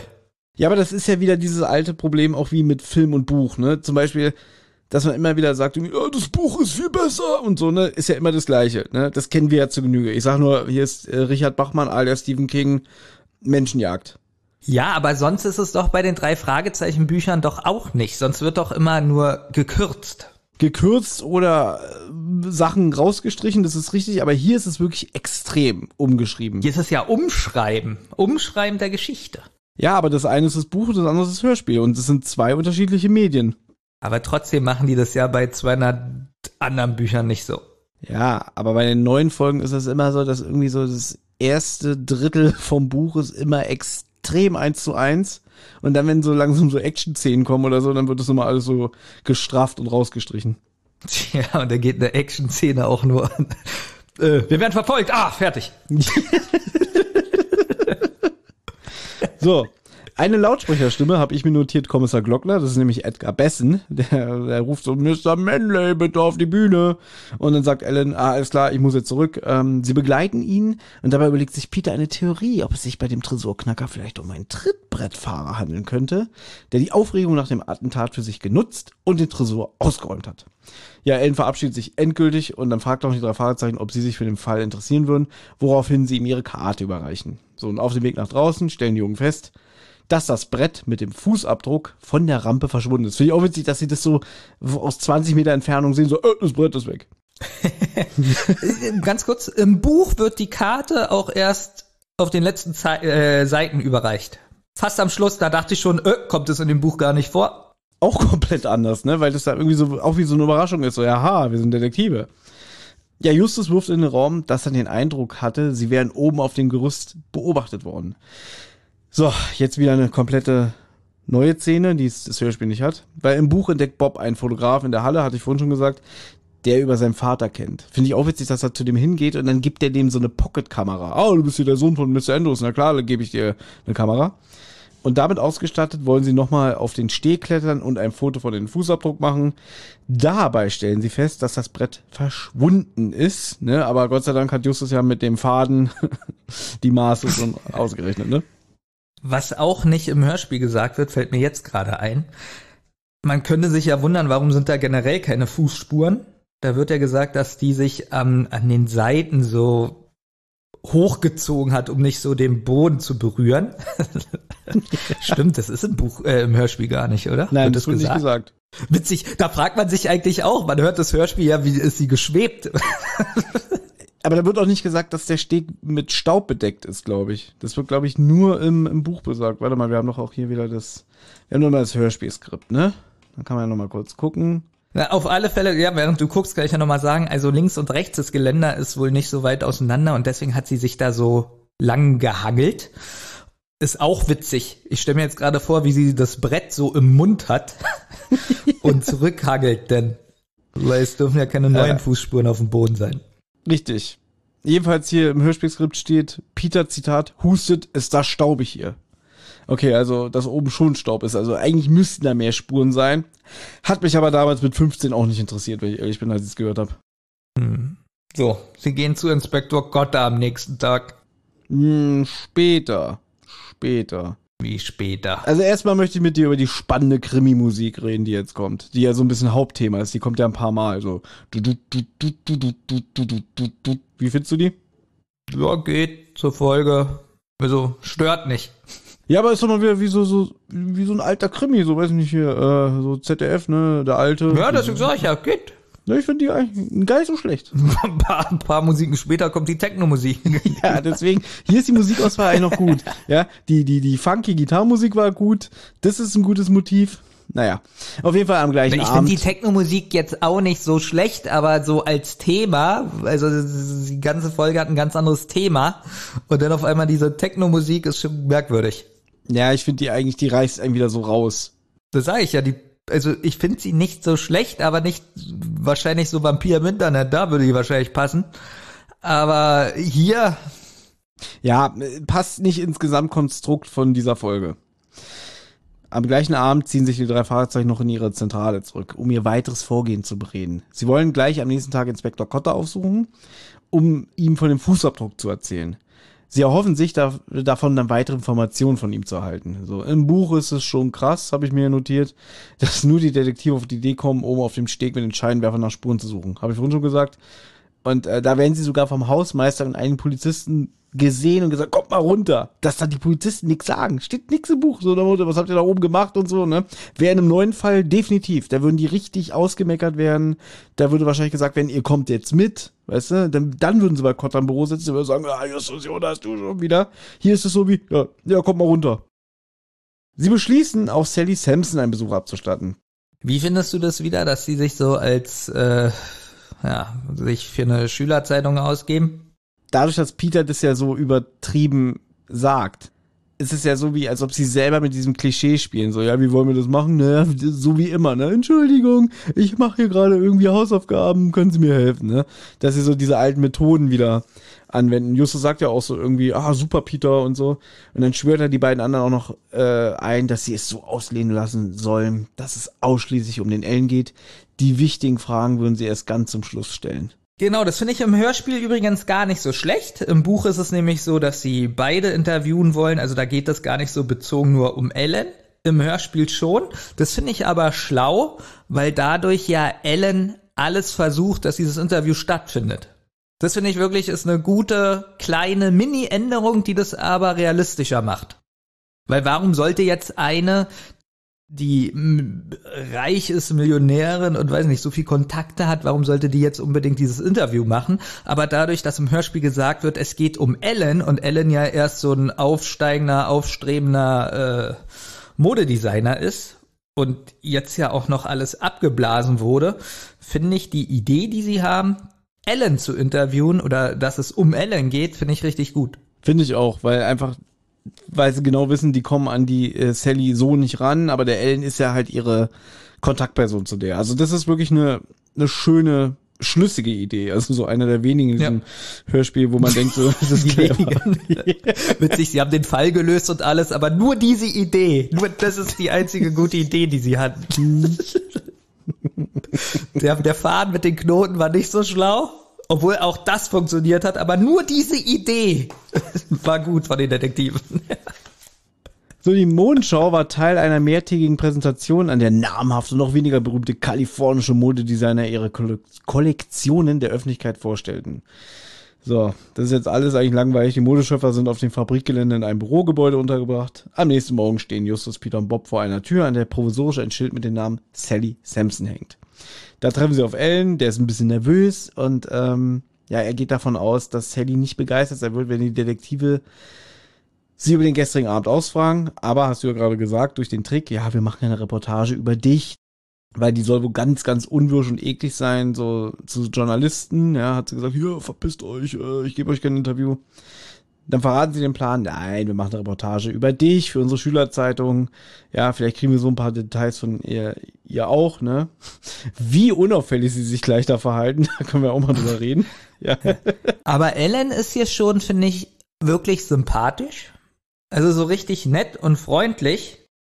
Und ich spoiler jetzt mal kurz ein bisschen, na, oder ich spoiler noch nicht, aber der ist hier wirklich nett, oder? So sympathischer, netter, der vielleicht so ein bisschen Schauspieler so extrem nett zu sein und so, aber er ist jetzt nicht so, dass man denkt, er ist irgendwie eklig. Also auch so, auch so die Stimme, so wo er mit denen in der Bar sitzt und so. Er ist ja die ganze Zeit freundlich. Na, der macht ja noch eine Wandlung durch und ich sag mal so, ich finde ihm. Genau, aber diese Wandlung, deswegen, da wollte ich hinaus. Ich wollte jetzt noch nicht spoilern, aber diese Wandlung, gerade im Buch ja. ist ein bisschen zu krass. Ja, die ist wirklich extrem. Ja. Ähm, auch, auch im Hörspiel ist sie, im Hörspiel ist sie nicht so krass wie im Buch, aber es ist so ein bisschen merkwürdig. Aber ich sag mal so, er ist mir im Hörspiel auch deutlich sympathischer als im Buch, weil im, weiß ich nicht, wie ich das sagen soll. Aber es fängt ja schon damit an, dass Justus denkt so, was für ein Theater hier wieder sich aufspielt. Das ist so. genau. aber, aber da kommen wir ja gleich zu. Aber im Buch die, die eine Szene, das passt überhaupt nicht. Also das ist zu krass. Oder? So krass. Überleg mal, die sind ja trotzdem Freunde. Ehemalige. Ja, oder, oder Klassenkameraden gewesen, ne? Oder kennen sich zumindest von der Schule. Ja, eigentlich verstehe ich gar nicht, warum er später so krass ausrastet, aber da kommen wir ja doch zu. Ja, das wird nicht so wirklich erklärt. Also das Nein, ich verstehe es. Weil er ja auch nach diesem Ausraster auf einmal wieder richtig nett ist eigentlich. Mm. Bisschen später. Ich weiß gar nicht. Oder war das noch irgendwas, äh, was er, wo er sich rächen wollte an Justus? Keine Ahnung. Aber da kommen wir noch zu. Nee, irgendwie ist, ist, ist, also das ist auch so eine der Sachen, die mich sehr stören in dem Fall. Wie der Ellen sich benimmt. Ja, weil wo ist denn auch die Logik? Damit macht er sich ja noch noch auffälliger. Also er, pass auf, er weiß doch, dass die Jugenddetektive sind und wenn er von Anfang an, er weiß ja auch mehr. Weißt du, da hätte er doch gleich sagen können, dass er überhaupt mit denen redet und jetzt auch sagt zu dem Interview ja sagt, okay, vielleicht will er will er kein äh, die nicht misstrauisch machen, aber er hätte auch sagen können, nein, Sally hat keine Zeit, ihr braucht nicht kommen. Weißt du, er hätte ja die Möglichkeit. Aber witzig ist, wir haben das jetzt so, ähm, so eine Erwartungshaltung aufgebaut. Wir haben noch nicht gesagt, um was es geht, dass wir weitermachen müssen, um dorthin zu kommen. ich freue mich schon. Ja. Ja. Du hast ja noch schön aufgeschrieben, dass im Hintergrund, während die da so die sprechen und äh, mit dem Ellen, dass da so eine Hawaii-Musik läuft. Ja. Wie findest du die? Gut, ich habe mir hier aufgeschrieben, das erinnert mich die ganze Zeit an SpongeBob, weil da ist ja auch mal so hawaiianische Hintergrundmusik. Bob befragt jetzt Ellen, ob die Polizei nochmal da war. Bevor er überhaupt antworten kann, betritt Sally den Raum und dann setzen die Detektive ihren Plan in die Tat um. Sally setzt zu einer ausschweifenden Lobeshymne über Ellen an. Auf die Frage von Peter, ob die Bademoden draußen vor der Tür auch von Ellen stammen, verneint Sally entsetzt und erklärt, diese würden von Michele Trentini stammen, ein Modedesigner ohne Talent und Geschmack. Auch hier wieder, im Buch kommt der Name Michele Trentini das erste Mal überhaupt in Cottas Büro vor, wenn nämlich der Ellen da anruft, ja. Trentini sei inzwischen Sallys größter Konkurrent in Kalifornien. Dann will Peter einige Bilder von Sally und Ellen auf dem Laufsteg machen. Dann fragt Justus, ob er in der Zwischenzeit das Telefon benutzen darf. Er ruft nämlich jetzt bei Inspektor Cotter an, ja. Und erstmal finde ich witzig, dass, weiß nicht, der Sergeant oder Officer am Telefon, der klingt, als würde er direkt neben Justus stehen. Überhaupt nicht das Gefühl, der hat ihn am Telefon. Ich weiß nicht, ob du das gemerkt hast, aber der redet wieder ganz normal. Ja, das ist schon, ich verstehe das nicht. Wenn man in 69 Folgen zweimal das gut hinbekommen hat, ein gutes Telefongespräch darzustellen. Warum behält man das nicht bei und macht es dann wieder schlechter? Ja, ich habe auch keine Verstehe Ahnung. so eine Entscheidung nicht. Ja, die haben mal irgendwie gesagt, war das nicht sogar im, im Bobcast, dass irgendwie immer wenn Telefongespräche sind, dann geht der Schauspieler, der am Telefon ist, irgendwie in die Fahrstuhlkabine und ruft von da aus mit seinem Handy an. Gut, jedes Handy hat eine andere Verbindung, deswegen klingt vielleicht manchmal ein Telefongespräch schlechter und mal besser. Aber hier klingt es wirklich so, als wäre der am Tisch und die haben einfach nur so einen ganz leichten Filter über die Stimme gelegt. Ja, was ich, wie lange geht eigentlich diese Folge? Über eine Stunde, oder? 63 Minuten, ja. Ja. Es wurde ja jetzt viel geändert in dem Hörspiel. Warum muss diese Szene drin sein, die es ja glaube ich so nicht mehr im Buch gibt, dass Justus ähm, woanders hingeht, doch die ist auch im Buch, dass er woanders hingeht und mit Cotta telefonieren will, er aber nicht da ist und ähm, total uninteressant. Ich finde, die hätten auch zu dritt das machen können. Na, vor allem ist diese Szene hier auch wieder nur so ein Lückenfüller, weil im Buch ist es doch so, dass sie vorher zu, zum Polizeipräsidium fahren und der Cotter ist nicht da. Und dann fahren sie äh, zum Ellen hin, um den zu interviewen, beziehungsweise die Sally auszufragen. Genau, da, da kommt denn ja so die Idee. Ich glaube, im Buch telefoniert er ja auch gar nicht, sondern er sagt nur, er will mal das Telefon benutzen. Peter geht raus mit Sally und Ellen. Bob bleibt auch unterm Vorwand da und dann untersuchen die nämlich den Safe. Genau, und da diese Szene aber gar nicht vorkommt in dem Hörspiel, warum hat man das denn jetzt reingeschrieben, dass er bei Cotta anruft und ich finde, das ist total, streckt die Handlung, die total, also das ist wirklich unwichtig. Ja, vor allem ist auch noch ein schöner Fehler, ne? Weil es meldet sich das Polizeipräsidium Los Angeles. Cotter sitzt auch in Rocky Beach. Also wirklich, äh, könnte ich ausrasten bei sowas. Ja. Ja, also wir haben es gerade schon gesagt. Justus hat nämlich Peter im Buch ein Zeichen gegeben, er will sich zusammen mit Bob den Tresor genauer angucken. Dabei stellt er fest, dass der Tresor noch nicht lange an dieser Stelle steht, fand ich alles verwirrend und komisch. Also das, die ganze Sache mit dem Tresor, kann ich jetzt schon sagen, habe ich am Ende nicht verstanden, was das sollte. Ich finde auch richtig gut, dass das draußen ist, weil im Buch steht halt der Tresor, der stand noch nicht lange an diesem Platz, ja, weil der Teppich noch nicht so eingedrückt ist wie vom Tisch oder so, der da schon lange steht. Ähm, du weißt ja auch, wie schwer so ein Tresor ist. Den hebt man ja nicht einfach so mit einem Finger hoch. Also pass auf, ich sag's mal so, ich habe genügend Tom und Jerry Cartoons in meinem Leben gesehen, dass ich weiß, ein Tresor ist schwer, aber er bringt eine Katze nicht um. Wenn sie Ich frage mich jetzt auch, das heißt also, der Tisch, der da vielleicht steht und Abdrücke im Teppich gemacht hat, ja? Also erstmal ist es ja so, wenn man den Tisch bewegt, sieht man ja eigentlich erst die Abdrücke. Hier hört sich das so an, als ob um den Tisch herum Gräben entstanden sind. und der Tresor, der da steht, da ist der Graben erst drumherum zwei Zentimeter breit und nicht 30. Also, dass sie erkennen, wie lange der Tresor da steht, anhand des Teppichs.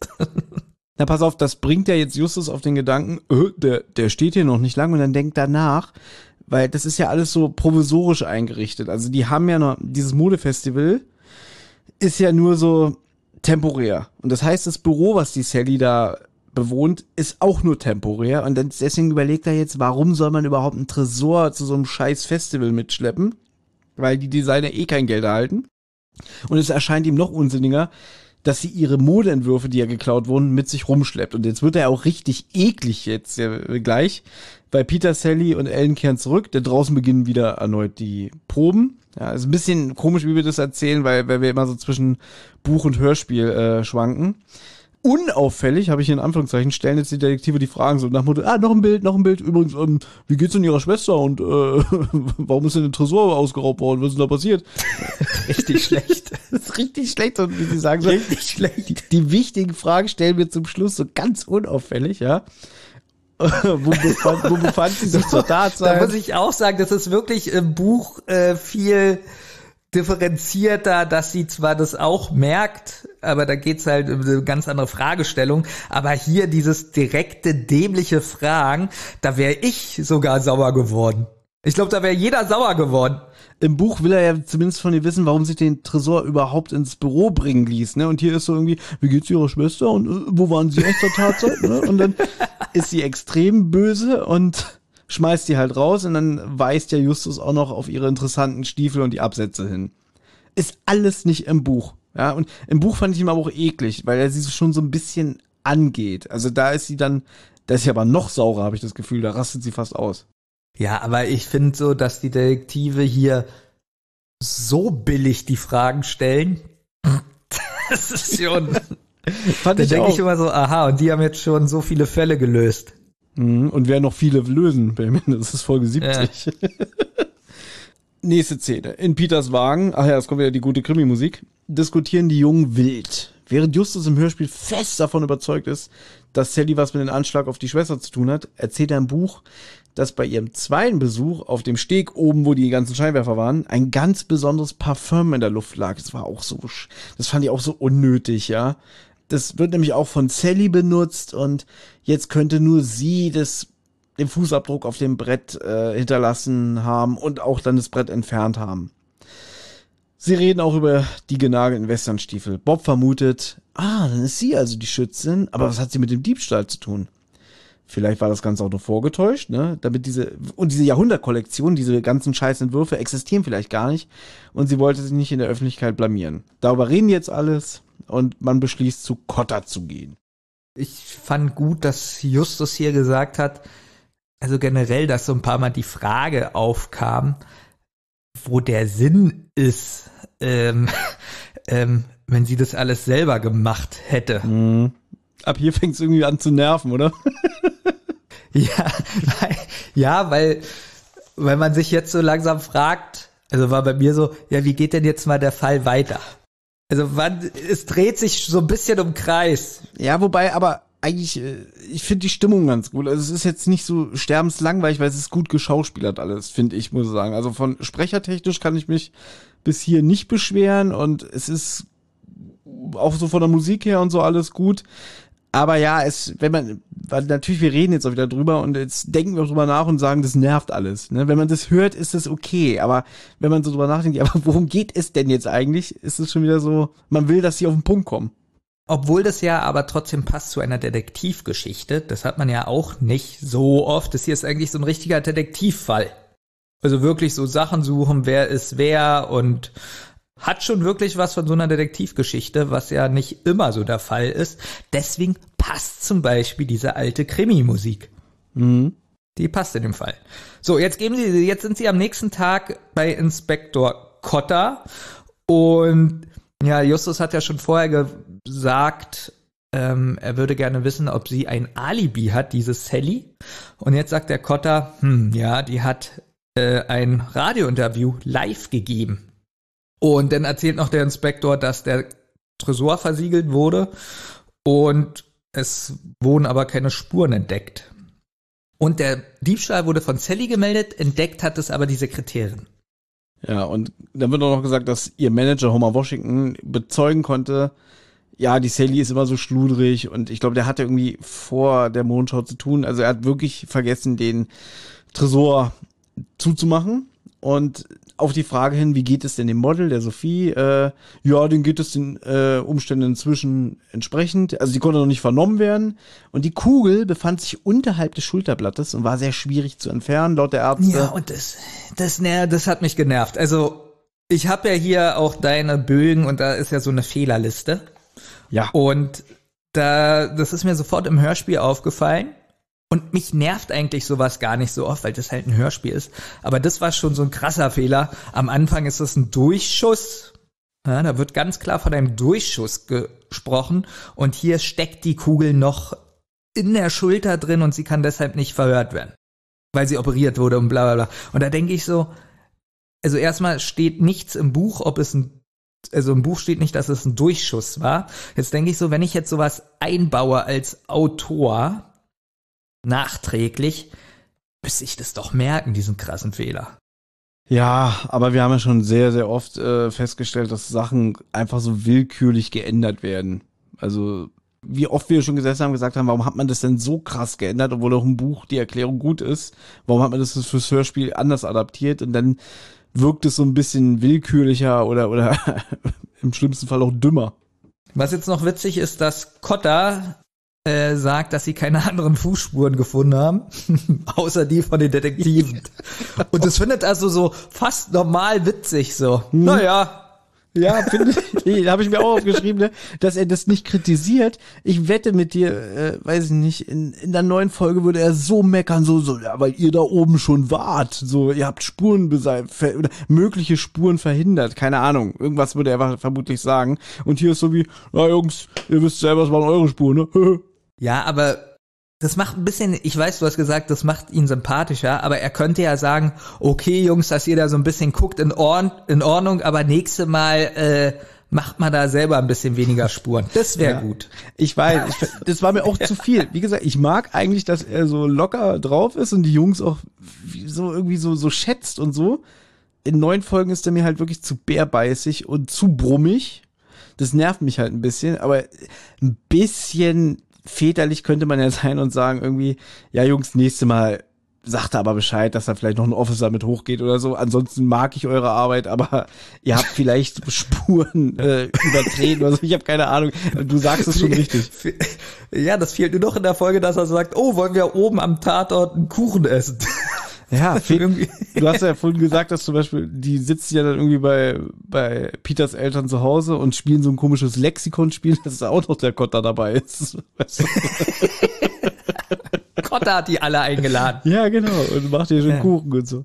Ja, das ist, weiß ich nicht, so ein bisschen alles Friede, Freude, Eierkuchen. Also für Polizisten ist es sehr schwach, was er hier macht. Ja, er wird eben ein bisschen schlecht auch dargestellt, äh, gerade zum Schluss im Hörspiel. Ne? Also ihm ist ja der Abschlusslacher gewidmet äh, er lässt halt jetzt ein bisschen über die Leute aus der Modeszene und wie die so miteinander umgehen. Äh, ja, das sind Intrigen, Gerüchte. Ich weiß gar nicht, wie ich damit umgehen soll. Und dann dringen, dringen, dringen. Telefon. Wo ich das ganz gut fand, dass das Gespräch wirklich länger ging und die Pause ist. In neuen Folgen wäre das so eine Sekunde. Er legt auf, ah, ich spreche euch, ich spiele euch das Gespräch vor. Weißt du, so, da fand ich die Pause ganz gut, dass es wirklich länger geht. Er so sagte, wer ist da bitte? Und man hört es nicht. Und dann, das war ein merkwürdiger Anruf, Jungs, wartet, ich spule nochmal zurück. Genau, auch wenn er zurückspult und so, das hat schon alles so ungefähr die Länge. Genau, fand ich gut. Nicht, dass man das Gefühl hat, äh, das Gespräch ging zwei Sekunden und ähm, dieses Telefongespräch jetzt nämlich, das hat er aufgezeichnet und spielt das gleich den Detektiven vor. Ja, aber man kennt das ja manchmal so diese diese Fehler, was so Längen betrifft. Und hier ist es aber nicht so, das Gespräch geht zwei Sekunden und er spult fünf Minuten zurück und dann hören sie sich das nochmal an, sondern das haut alles so ungefähr hin mit den Zeiten. ja, der Anrufer drückt sich sehr kryptisch aus, ne? Also Kotter kann damit überhaupt nichts anfangen und dann klären sie ihn auf. Zeichnungen wurden gestohlen, die Signatur wurde geändert und dann verkauft, um Geld zu vermehren. Michele Trentini. Das ist, das ist auch, auch hier Kotter, pass auf. Ja. Er überprüft ja jetzt, ob es den Namen wirklich gibt. Ich weiß. Ja. Im Buch auch so. Ähm, Also die Nachricht ist ja schon erstmal ziemlich verworren, aber das kriegen die ja schnell raus. Aber der Name, der steht ja nun fast perfekt da.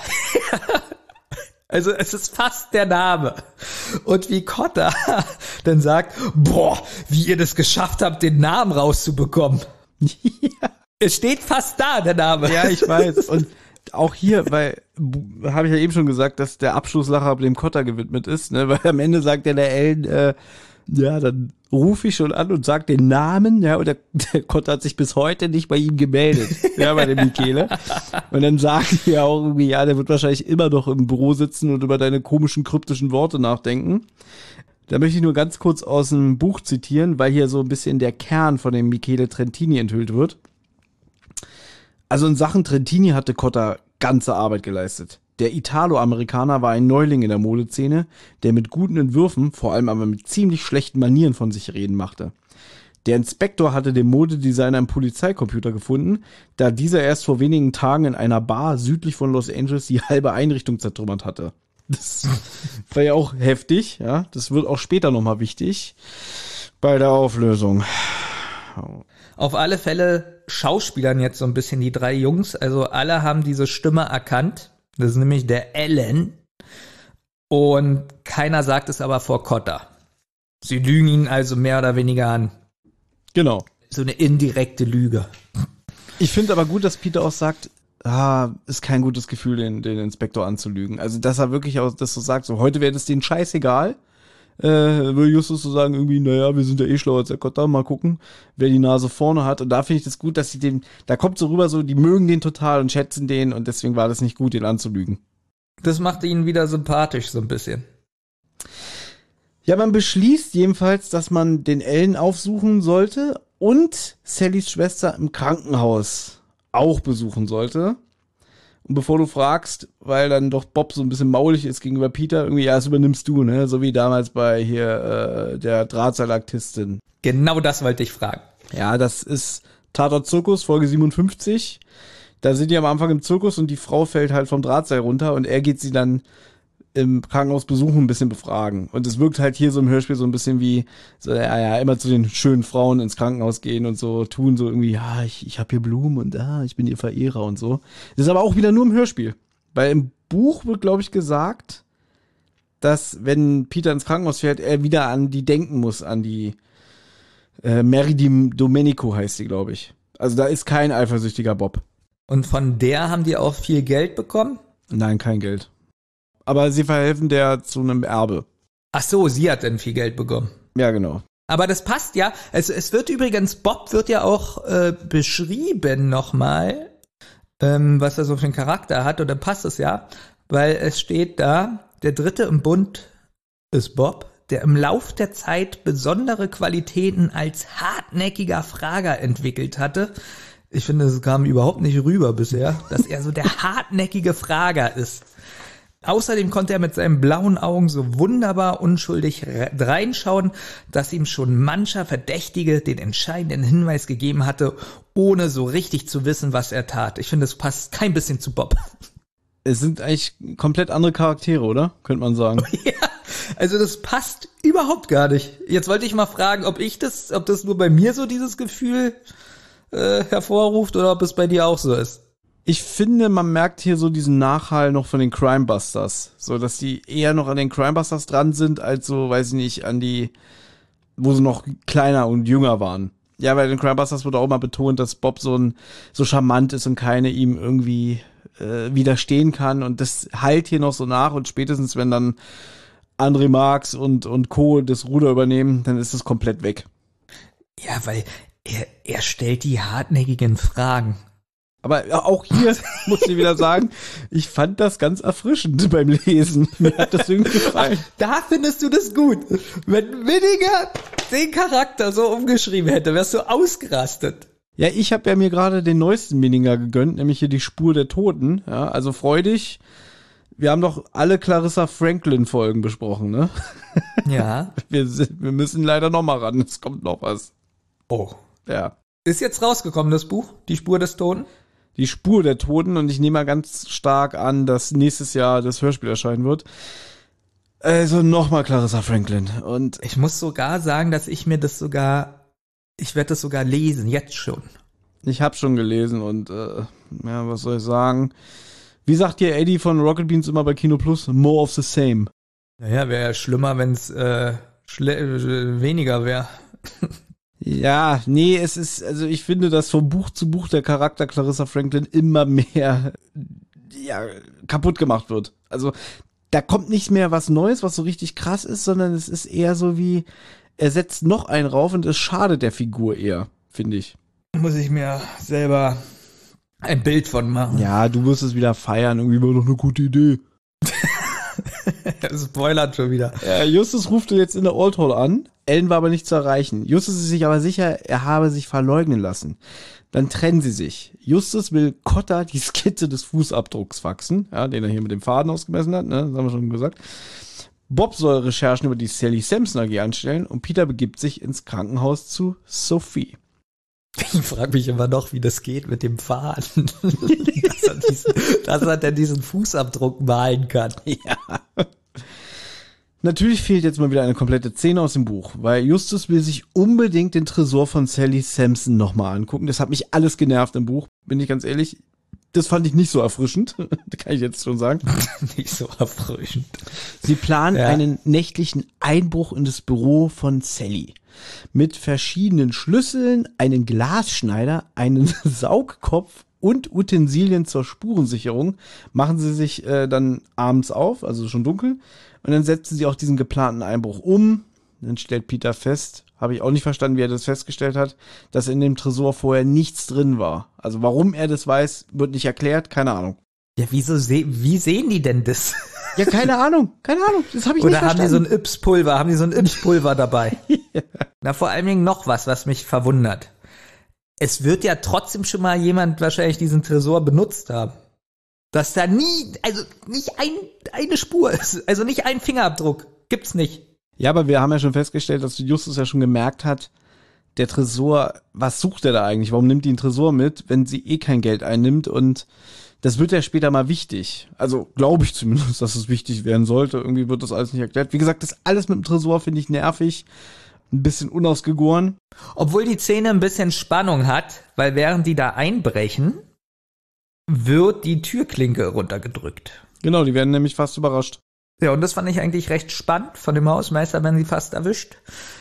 Was ich allerdings merkwürdig finde, dass sie mit dem Glasschneider und den Saugknopf, keine Ahnung, Saugnapf, die Scheibe wieder genauso einsetzen. Nee, das schaffen sie nicht, weil sie überrascht werden. Ich glaube, die lassen das Glas auf dem Tisch liegen. Genau, aber die Idee war ja, dass sie rausklettern und die Scheibe an diesem vom Saugnapf genauso wieder einsetzen. Das hätte ich gerne mal gesehen. Ja, das war mir auch zu viel. Das war mir jetzt wirklich zu krass. Auch da hätte Kotter gesagt. Ah nee, das weiß ja Kotter sogar. Die, die beichten den Das später. Stimmt, das weiß er ja sogar. Das weiß er ja sogar, dass sie da eingebrochen haben. Und auch da ist nichts. Schwamm drüber, Jungs. Kein Problem. Ich hab's mir schon gedacht. Wir haben sie schon gedacht, Jungs, hier haben wir noch ein Stück Kuchen. Ja, genau. ja, sie können, sie können nämlich erfolgreich fliehen. Justus lässt sogar noch eine Mappe mit merkwürdigen Zahlenkolonnen mitgehen. Die können sie aber nicht deuten. Und dann habe ich hier stehen merkwürdige Technomucke. Genau. Wir gehen wieder zurück ins Hörspiel mit Baum. Baum. Baum, Baum, Baum. Peter war in der Zwischenzeit, ähm, was heißt in der Zwischenzeit? Der war im Krankenhaus und wollte eigentlich Sophie besuchen. Ja, sie ist aber verlegt worden. Ein gewisser Dr. Harris hat sie in eine Privatklinik verlegen lassen. Ja, die Adresse ist aber geheim. Und irgendwie hat Peter noch äh, die Telefonnummer von der Praxis rausgefunden von Dr. Harris. Da rufen sie an, meldet sich aber niemand. So, jetzt kommt ein Zitat von Bob über die Nachforschung zur Sally. Ja, unser Zeitungsarchiv war in dieser Angelegenheit nicht sonderlich ergiebig. Nur in einigen Klatschblättern habe ich ein paar merkwürdige Dinge über Sally Sampsons Geschäfts- und Privatleben erfahren. Niemand scheint genau zu wissen, woher das Geld stammt, das sie brauchte, um mit ihrem Unternehmen an die Börse gehen zu können. In einigen Berichten taucht die Vermutung auf, dass das Geld von ihrer Mutter stammt, einer erfolgreichen Börsenspekulantin aus New York. Kann man jetzt schon sagen, kommt im Buch wieder überhaupt nicht vor, dass die Mutter da irgendwie Geld gegeben hat und so, ja. Im Gegenteil, da ist eher die Rede davon, äh, ja, sie hätte ihren Namen auch an eine Parfüm- und eine Brillenfirma verkauft, dass allerdings auch gemunkelt wird, dass Sally einige ihrer Firmenanteile verkaufen wollte. In einer Modezeitschrift wurde ein südkoreanischer Konzern ins Spiel gebracht. Das wird mal wichtig. Äh, in einer anderen ein japanischer. Außerdem gibt es Gerüchte über eine stille Teilhaberin. Stille Teilhaberin, das ist das Wort, was mir vorhin nicht eingefallen ist. Äh, dieser einfache Begriff? Ja, stille Teilhaberin. Na gut, ja. Ja, in diesem Zusammenhang ist auch immer wieder von einer geheimnisvollen Person die Rede, die eine Sperrminorität an den Aktien hält. Würde ich nie aussprechen. Wenn ich jetzt irgendwo mit Leuten zusammen bin, ich sofort Sperma, der Begriff Sperma im Kopf und ich würde immer denken, ich spreche es falsch aus und die denken so, Mann, ist ja dämlich. Witzig. Ja, also auch hier der Hinweis, dieser Begriff kommt im Buch nicht vor. Ja, das bedeutet jetzt, dass es noch eine Person gibt, die stille Teilhaberin, die einen großen Anteil an den Aktien hält. Und so können wichtige Entscheidungen nicht gegen den Willen von ähm, dieser Teilhaberin getroffen werden. Zwischen Sally und Sophie soll es auch oft zu Spannung kommen. Auch nur im Hörspiel. Und Peter vermutet ein Eifersuchtsdrama. Jetzt schlägt Justus vor, dass sie sich irgendwie dauerhaften Zutritt zu der Old Hall verschaffen sollen und er habe auch schon eine Idee. Und ich glaube, wir haben jetzt die Hälfte vom Hörspiel erreicht und kommen jetzt, glaube ich, zu einer der wieder einer der denkwürdigsten Szenen im Drei-Fragezeichen-Universum, zumindest was das Hörspiel angeht. Ich kann jetzt schon sagen, ich fand's super. Ja, okay, dann ich freue mich drauf. Ja, ich freu wirklich. Mich drauf. Ja. Was ich auch super finde, jetzt kommen wieder hier die drei Fragezeichen, äh, aber nur als Instrumental. Das magst du ja nicht so, ne? Du magst es ja nur mit dieser Justus Jonas. Nee, das mag ich nicht so.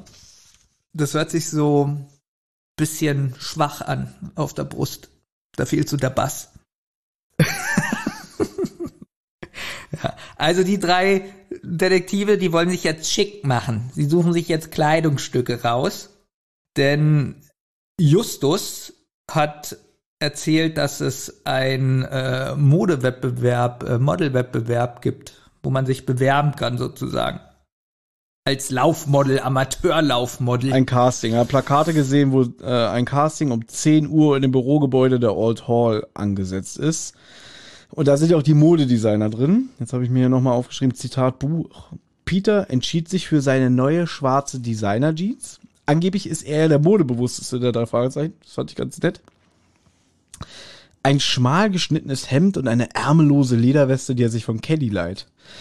Bob hatte seine blonde Mähne mit Gel bearbeitet und ein weißes, ärmelloses Netzleibchen gewählt. das seine sportliche Figur zur Geltung bringen sollte. Jetzt frage ich dich auch, findest du, du fragst ja immer so, ja, wie, wie, wie sind so die drei Detektive bei dir im Kopf, ne? Denkst du, Justus ist dick oder so? Jetzt frage ich dich, findest du, Bob ist sportlich? Bob ist ganz oft, aber nicht nur in diesem Buch, sondern ganz oft in den Büchern kommt er mir anders vor, vom Aussehen, wie ich ihn im Kopf habe. Aber wahrscheinlich, weil der Dritte im Bund in allen, eigentlich in allen Sachen, die man sieht, liest, hört, ist der Dritte immer so ein bisschen, der geht so ein bisschen unter. Hm. So vom Aussehen, vom, vom, vom, vom Charakter, so von, von der Schlauheit und weiß ich nicht. Und Bob ist manchmal so in den Büchern so der Held, so wie er beschrieben wird. Ja, was ja an sich nicht verkehrt ist, zumindest in den Büchern. Ja, aber hier ist es doch auch so, äh, das seine sportliche Figur. Das ist für mich eher so ein Klößchen vom Gefühl. Nee, das gar nicht, aber eher so unscheinbar und. doch. Ja, okay, dann ist es für dich ein Klößchen. Das ist sehr witzig. äh, apropos witzig, das finde ich jetzt auch sehr schön. Also, wir sind immer noch in der Beschreibung, was sich die Jungen anziehen. Justus trug ein überweites langes T-Shirt und eine kleine runde Sonnenbrille, die ihm ein besonders pfiffiges Aussehen gab, wie er sich selbst bestätigte. Also er guckt so in den Spiegel und so, oh, bin ich pfiffig. Und ich musste da so ein bisschen an Morpheus aus Matrix denken. Der hat doch so eine Sonnenbrille, die sich einfach nur so auf die Nase drückt, so ohne, ohne Bügel. das habe ich so irgendwie im Kopf gehabt. Und jetzt auch schön, ursprünglich wollte sich Justus wie Andrew Agassi ein Tuch in den Kopf binden. Fand er dann aber albern. Naja, jetzt fahren die da hin. Da ist es schon ziemlich voll, damit haben die nicht gerechnet. Und ja, sie drängeln sich jetzt theoretisch vor, um schneller ranzukommen. Finde ich auch witzig, die machen das einfach. also die sind da im Hörspiel. Und drängeln sich einfach, ja, kommt mal mit. Na besser, besser, pass auf. Es ist so, dass das Casting im Büro von dem Homer Washington stattfindet. Und der Name ist ja schon mal gefallen. Und deswegen, Justus will den eigentlich befragen oder der will den mal kennenlernen. Und deswegen drängeln die vor. Und äh, vielleicht ist es dir aufgefallen, wenn die rein wollen, hört man einen sehr unhöflichen Mann im Hintergrund. Hey, Dicker, vordrängeln ist nicht! Natürlich habe ich das gehört. Wer war das, Benjamin? Wer, welcher Sprecher ist das? Das weiß ich nicht. das weißt du nicht. Nee. Wer könnte es denn sein, wenn ich schon so frage? Wer könnte das sein? Minninger? Nee. Wirklich? ist mir nicht aufgefallen. Ich muss es noch mal hören.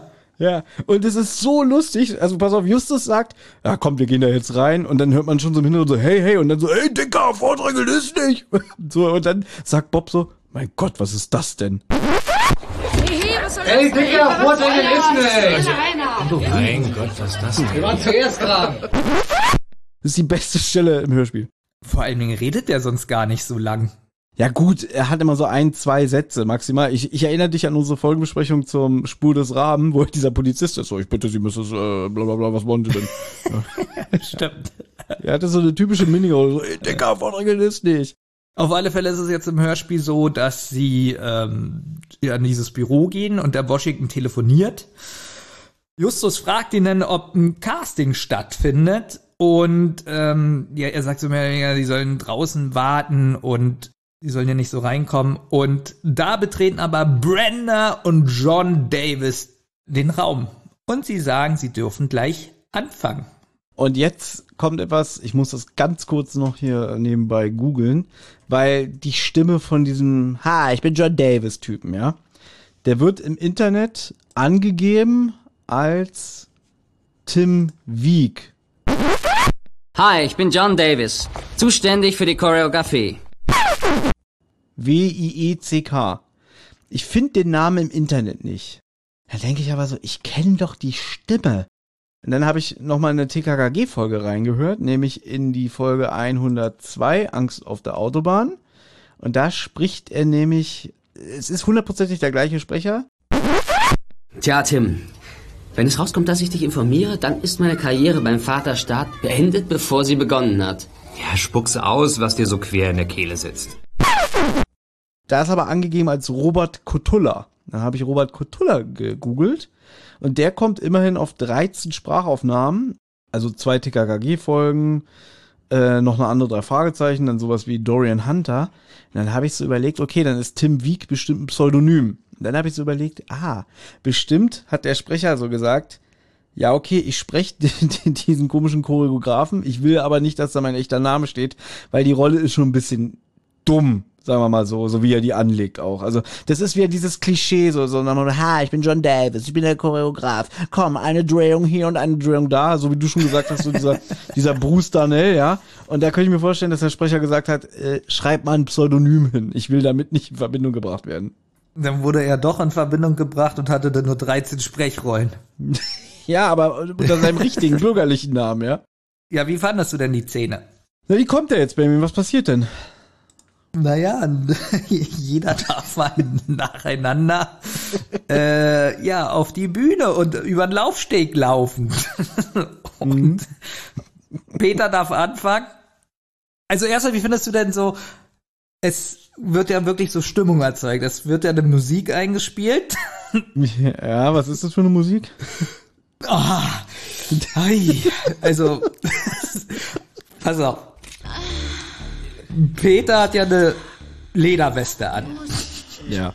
Nee, Bob, nee, Peter hat die Lederweste an und Bob dieses, dieses Netzhemd. und jetzt diese halb erotische Stöhnmusik. Halb erotisch ist gut, die ist schon ziemlich äh, auf den Punkt, ne? Da kommt die ganze Zeit, ah, ah, ah, ah. Ja? Also, das ist also ich weiß gar nicht mehr, als es das erste Mal ich gehört habe, was ich da gedacht habe. Aber ich glaube, ich habe auch schon so damals gedacht, so was ist das denn? Und heute denke ich so, das ist sowas von drüber. Äh, das ist auch viel von den Fans kritisiert. Das findet, glaube ich, keiner gut. Ich ja, so. ich finde das super, wirklich. Das kriegt von mir so Humor-Trash-Punkte schon wieder 10 von 10. Ja. Und ich glaube, pass auf, wir meckern ja immer so viel über die Umsetzung und so. Ich glaube eher, das sollte auch ein Gag sein von der Körting und von Minninger, dass die so gedacht haben, okay, wir machen hier eine Folge über Modebranche und so. Das, ich glaube, das ist nicht ernst gemeint. Das ist wirklich als Gag. Als ob die wirklich denken, ja, da macht man so eine Stöhnmusik, ja. Das Naja, kommt schon mal vor bei so einer Mondschau. aber die geht, das geht auch ewig. Das geht nicht einfach nur so, so, weiß nicht, zehn Sekunden wie sonst, sondern so fast zwei Minuten gefühlt. Also ich glaube, dass die Macher, ja, auch die Sprecher, da richtig Spaß dran haben, sowas zu spielen. Und ich finde, dass auch, also ich muss die ganze Zeit grinsen, die Vorstellung, wie die über die Bühne laufen, über den Laufsteg und wie die anderen so die Kommentare geben, die anderen, die nicht laufen. Ich, äh, also ich musste die ganze Zeit grinsen. Hätte ich nicht gedacht. Ich hätte gedacht, dass du sagst, Mann, war das eine Scheiße. Aber es ist witzig, Ja, aber sagst, positive. Scheiße. Also es wird diese furchtbare Pornomusik eingespielt und es ist halt witzig, dass Peter und Bob komplett versagen. Bei Peter finde ich es witzig, da sagt der Typ noch immer so, nein, nein, äh, stell dich anders hin, eine, ein, und jetzt eine Drehung und ah nee, okay, du bist sportlich, mehr nicht. Und Bob geht drei Sekunden drüber und sagt, danke, das genügt. also Bob muss ja noch schlechter sein. Bob ist noch schlechter, genau. Und dann kommt Justus. Der stellt sich nämlich sehr gut an und kriegt am Ende den Job. Jetzt muss ich wieder den Vergleich zum Buch nur kurz machen, weil er scheint ja wirklich ein Naturtalent zu sein. Im Buch erinnert er sich an die Worte von Lys. Die hat nämlich ihm mal von ihrem Tanztraining bei der Schauspielausbildung erzählt. Und da sagt sie, pass auf, der einfache Trick, um eine, bei einer Drehung das Gleichgewicht nicht zu verlieren, beziehungsweise es zu halten, besteht daraus, du musst dann die Po-Muskeln anziehen. Und weil Justus ja am nächsten Morgen um 9 Uhr dann da sein soll, er kriegt den Job, müsste er Schule schwänzen. Peter und Bob nennen Justus dann wieder so abfällig Pummel. Und dann äh, finde ich das aber ganz gut, weil im Buch kommt raus, es ist direkt die Anspielung auf seine Rolle bei den kleinen Strolchen. Und er ist auch voll glücklich, dass er so gut abgeschnitten hat bei dieser Mondschau. Weil seit er Lys auch kennt, hat er seine Ernährung von Chips und anderen Dickmachern auf Müsli, Obst und Salat umgestellt und hat auch noch einige Kilo verloren. Und seitdem sind auch ein bisschen die Sticheleien von Peter und Bob weniger geworden. Das ist alles im Buch, finde ich super.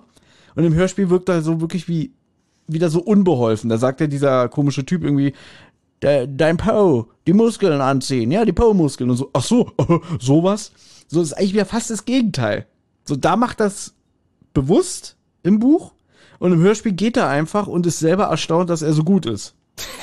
Finde ich im Hörspiel witziger. Ja, es ist im Hörspiel witziger, aber ich find's für Justus Selbstbewusstsein im Buch zumindest sehr schön, dass er so ein kleines Erfolgserlebnis hat. Ja, aber dass er abgenommen hat und so, weiß ich nicht. Ja, gut. Das sind wieder Sachen, die nur im Buch passieren. Ne? Und äh, wie, also ich finde es auch wirklich gemein, dass sie dann rausgehen und sauer sind und sagen, du Pummel, du, was soll denn das? So, dass sie richtig, richtig eklig zu ihm sind. Also mir, mir hat die Szene, also dir gefällt die gar nicht, oder was? Und sie geht wirklich, wirklich lang, so wie du das schon gesagt hast. Die geht ziemlich lang. Also ich gebe dir recht, unter Trash-Aspekten ist, die, ist es super. Es passt aber irgendwie nicht zu drei Fragezeichen, dass plötzlich sowas drin ist. Es wirkt schon wie ein Fremdkörper. Na, aber dadurch, dass es ein Fremdkörper ist, ist es doch irgendwie was Spannendes, Neues. Also ich habe. Du kennst mich ja manchmal, sage ich ja wirklich, äh, äh, das geht gar nicht und das nervt mich und das finde ich richtig scheiße. Ich habe zu dem Ding gar nicht so eine Meinung. Ich finde die Musik extrem übertrieben, aber es ist witzig. Es ist witzig und äh, es geht einen Tick zu lang, finde ich. Aber sonst ist es mal was anderes. Das stimmt schon. Und ich finde auch gut, also im Buch kommt mir das vor, wissen die ja schon, dass die auf dem Laufsteg so laufen, ja. Und ich finde, im Hörspiel hat man nicht das Gefühl, da war das eher so, dass die sich vielleicht zeigen, präsentieren, aber nicht unbedingt, dass die da das jetzt vorführen müssen. Ich finde, die wirken im Hörspiel ganz schön überrascht, dass sie das jetzt machen müssen. Ja, äh, okay, ist auch dumm. Sie gehen zu einem Modelcasting und wundern sich dann, dass sie irgendwie so sich bewegen müssen, ne? Die haben bestimmt gedacht, irgendwie es reicht, wenn wir fesche Kleidung anhaben. Ich weiß es ehrlich gesagt nicht mehr. Auf jeden Fall, nachdem er jetzt das Casting verlassen hat, entdeckt man Ellen, der mit einer jungen Frau zusammensteht. Und er bekommt von ihr einen Zettel überreicht. Dann laufen sie zu ihm rüber, weil sie wollen mit ihm besprechen. Justus sagt übrigens hier einen Peter-Satz, nämlich, den schnapp ich mir. Allerdings läuft dann Ellen vor ihn weg. Und jetzt kommt das, was du vorhin schon angesprochen hast, was du nicht spoilern wolltest. Denn als Justus ihn beinahe erwischt, gibt Ellen ihm eine heftige Ohrfeige und dann kommt mit einem Lieferwagen. Eben war der ganze Zeit noch so irgendwie, ja, ihr kommt, äh, ihr könnt die Sally ausfragen, ich helfe euch dabei. Und jetzt ist so plötzlich, er läuft vor denen weg und die wissen nicht, was los ist. Ich würde das gerne mal aus dem Buch vorlesen, weil im Hörspiel ist es jetzt so, dass die ja drei, die drei sind ja zusammen. Im, im Buch ist es so, Justus ist ganz alleine. Und ähm, ich lese es mal kurz vor, wie es da ist. Erst als Justus bis auf zwei Meter herangekommen war, rief er seinen Namen. Alan drehte sich um und erschrak. Er suchte nach einer Fluchtmöglichkeit. Dann stürmte er mit einem Mal wortlos auf seinen früheren Schulkameraden zu und versuchte ihm das Knie in den Bauch zu rammen. Alan! Justus konnte gerade noch ausweichen. Alan! Nur knapp entging er einer Ohrfeige. Der Tritt gegen seinen Schienbein dagegen saß. Der erste Detektiv stöhnte. Er hatte keine Lust auf eine Schlägerei. Auch weil er mit einem blauen Auge oder Kratzern im Gesicht seinen Job gleich vergessen könnte. Das muss man auch noch dazu sagen. Im Buch ist er richtig heiß auf diesen Job. Das merkt man jedes Mal. Er will das wirklich machen, diese Model-Amateur-Laufsteg-Sache. Der hat da richtig Bock drauf, ja. Hör auf, schrie er, hör auf! Ich will doch nur mit dir reden. Aber ich nicht mit dir. Allens Stimme klang rau und gepresst. Er versuchte, einen Schwinger zu landen und prallte mit voller Wucht gegen den ersten Detektiv. so, und ich finde diese Szene, was soll das? also erstmal, wieso will er ihn dann fast töten? Naja, dass, er so gewalttätig ist, ne? Vor allem, es ist, es wirkt ja jetzt auch wirklich so wie, der weiß, dass die Detektive da die ganze Zeit jetzt vor Ort sind. Und er arbeitet da, ne? Will er jetzt jedes Mal, wenn die kommen, so reagieren, ne? So, auch, das kommt ja später nochmal vor, ne? So, da rennt er ja wieder weg und dann sagt er ja, ja, ich stürze mich jetzt hier runter. Ja, aber jetzt mal ganz ehrlich, genau, er stürzt sich runter. Genau, er, er tötet sich sonst. Ähm, man muss sich jetzt mal überlegen, was ist auffälliger? Er geht zu Justus hin und sagt, ich will nicht mit dir reden, lass mich in Ruhe. Oder er schlägt ihn zu Saat. Na, das ist so, stell dir vor, so, wie, wie lange wir uns kennen. So. Und weiß ich, irgendwann siehst du mich bei meiner Arbeit, kommst zu mir, willst mit mir reden und schlagt dich zusammen. schlag dich einfach mal zusammen. Ja. Ich bin aber jeden Tag bei der Arbeit und du willst natürlich irgendwann wissen, was ist denn da los und so, ne? Und dann kommst du jeden Tag wieder und dann renne ich immer weg. Keine Ahnung. Aber das wird ja, es wird ja noch besser, weil jetzt passiert ganz viel. Nicht nur im Hörspiel, sondern auch im Buch. Es ist eigentlich schon wieder fast zu lang, das zu erzählen. Das ist fast eine extra Handlung jetzt. Richtig, denn Ellen kommt mit diesem Lieferwagen.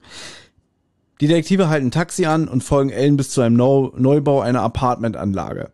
Du hast schon gesagt, im, Buch ist Justus allein, da passiert das eigentlich auch. Was ich hier witzig finde, wenn ich, wenn, äh, im Buch ist es so, dass Justus zu dem Taxifahrer sagt, schnell folgen Sie dem Wagen und da guckt er den so ganz mitleidig an. Also der Taxifahrer Justus. So nach Motto, echt jetzt? Ja, machen Sie das. Im Hörspiel ist der Taxifahrer richtig freundlich. So, ja, klar, gerne, kein Problem. Und dann kommen die an und dann sagt er, mach 12 Dollar. Und dann sagt Peter so, bezahlst du, Justus? Ja, na dann stimmt so. Finde ich auch witzig, wie so mit fremdem Geld wieder Ja. so gesagt wird, ja, hier nimm. Ja, da fällt mir die Geschichte ein, die muss ich kurz erzählen. Ich saß mal mit Benjamin vor vielen, vielen Jahren in der U-Bahn. Was war da? Da kam so Modsverkäufer, weißt du noch? Das weiß ich gar nicht mehr. Was kommt jetzt? Für die Leute, die nicht aus Berlin kommen, Mods ist so eine Obdachlosenzeitung. Also die können Obdachlose sich besorgen und dann verkaufen und dann kriegen die was von dem Geld, äh, können die behalten. Ja, und so eine Mods kostet mal, hat damals immer zwei Euro gekostet oder so.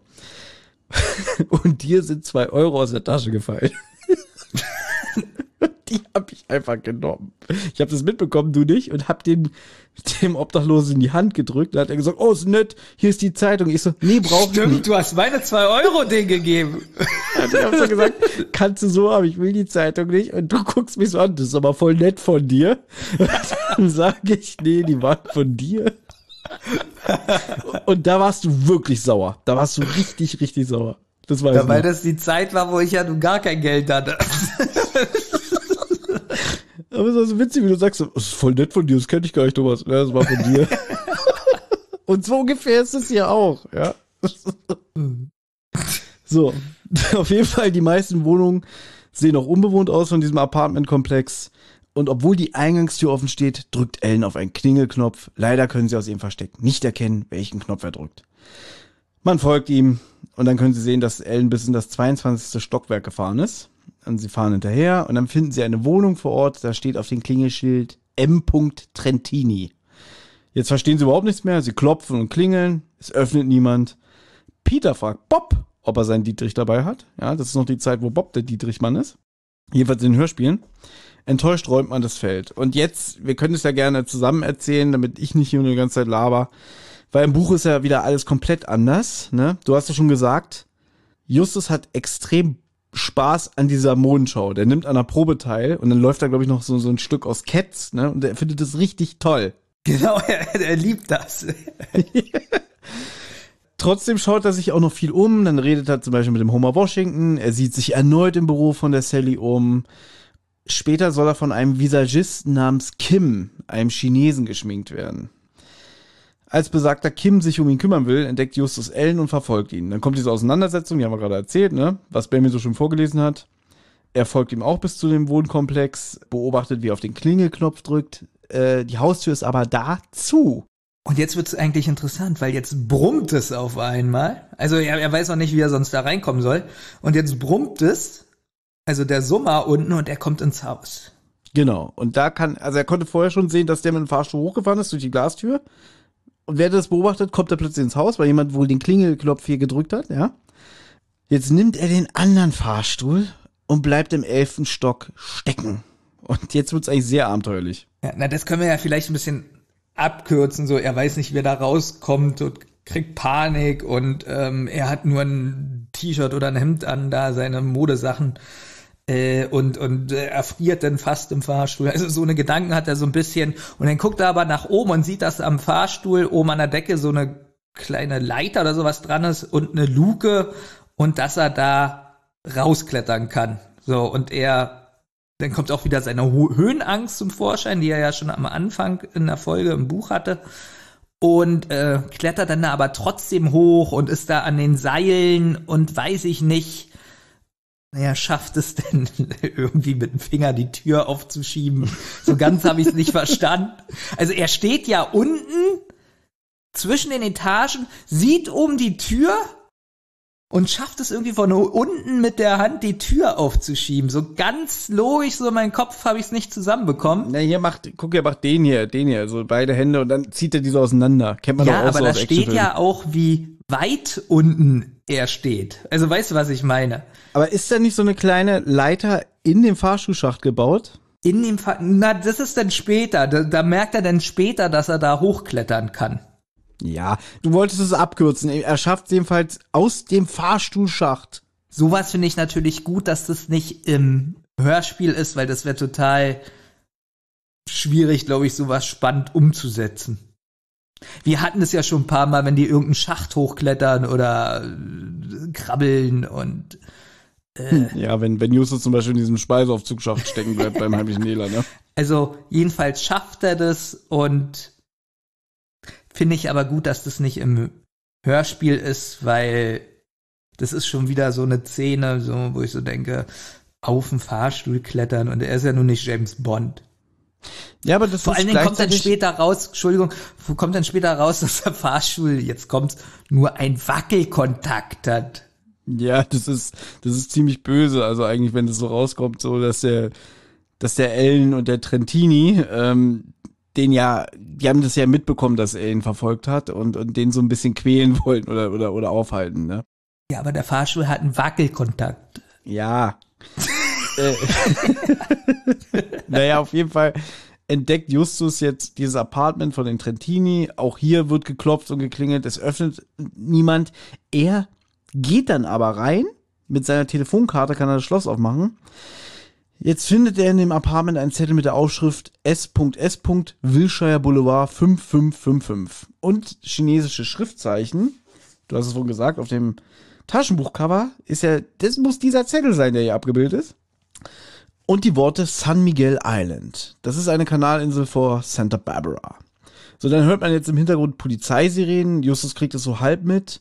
Plötzlich geht die Tür auf, drei Polizisten stürmen rein und er wird ziemlich unsanft verhaftet, sage ich jetzt mal, und aufs Polizeirevier nach Santa Monica gebracht. Ja, die halten ihn da fest, aber äh, weil er Cotter erst nicht erreicht und irgendwann meldet er sich und sagt so, ja, ich kenne den Jungen und äh, kein Problem.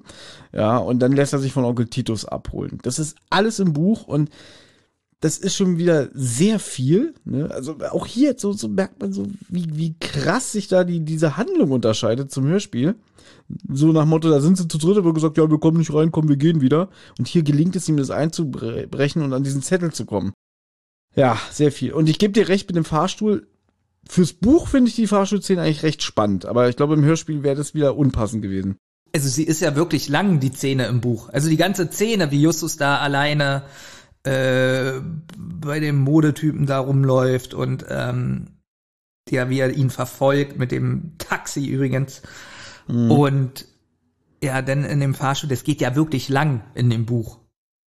Und das jetzt so reingequetscht, so in dem Hörspiel, das wäre schon wieder fast drei Kapitel, ne? Ja, und ich glaube, hätte man das so im Hörspiel mit der Fahrstuhlszene, die wäre überhaupt nicht spannend gewesen, glaube ich. Ja, so wie die das sonst umsetzen vielleicht. Aber vielleicht wäre es auch super gewesen, wir wissen es nicht. Damals auch anderer Produktionsrhythmus, keine Ahnung. Niedergeschlagen steht man jetzt vor dem Hochhaus, wir, wir sind wieder im Hörspiel und sie beraten ihre nächsten Schritte. Hier finde ich witzig, als Justus sagt, er muss ja morgen bei seinem Modeljob äh, pünktlich sein. Da mault Bob wieder so ein bisschen so, so man merkt, er ist immer noch pissig, ja, dass er den Job bekommen hat. Ja. Finde ich aber gut. Finde ich auch gut. Was ich auch witzig finde, sie rufen mein Taxi, es ist genau wieder der gleiche Fahrer. Ja. Ich war ja schon mal in Amerika, ich habe schon mal erzählt, ich bin doch jetzt gerade auch wieder in Amerika. Ah. Wie hoch die Chance ist, dass es genau dasselbe Taxi ist, aber ist egal, ja. Aber Peter Schlau, der wirft nochmal einen Blick in Ellens Lieferwagen und sieht einen Zettel, den die Frau ja Ellen übergeben hat, das haben sie beobachtet. Auf dem Papier stehen komplett andere Sachen als auf dem Zettel im Buch, nämlich S.M.I.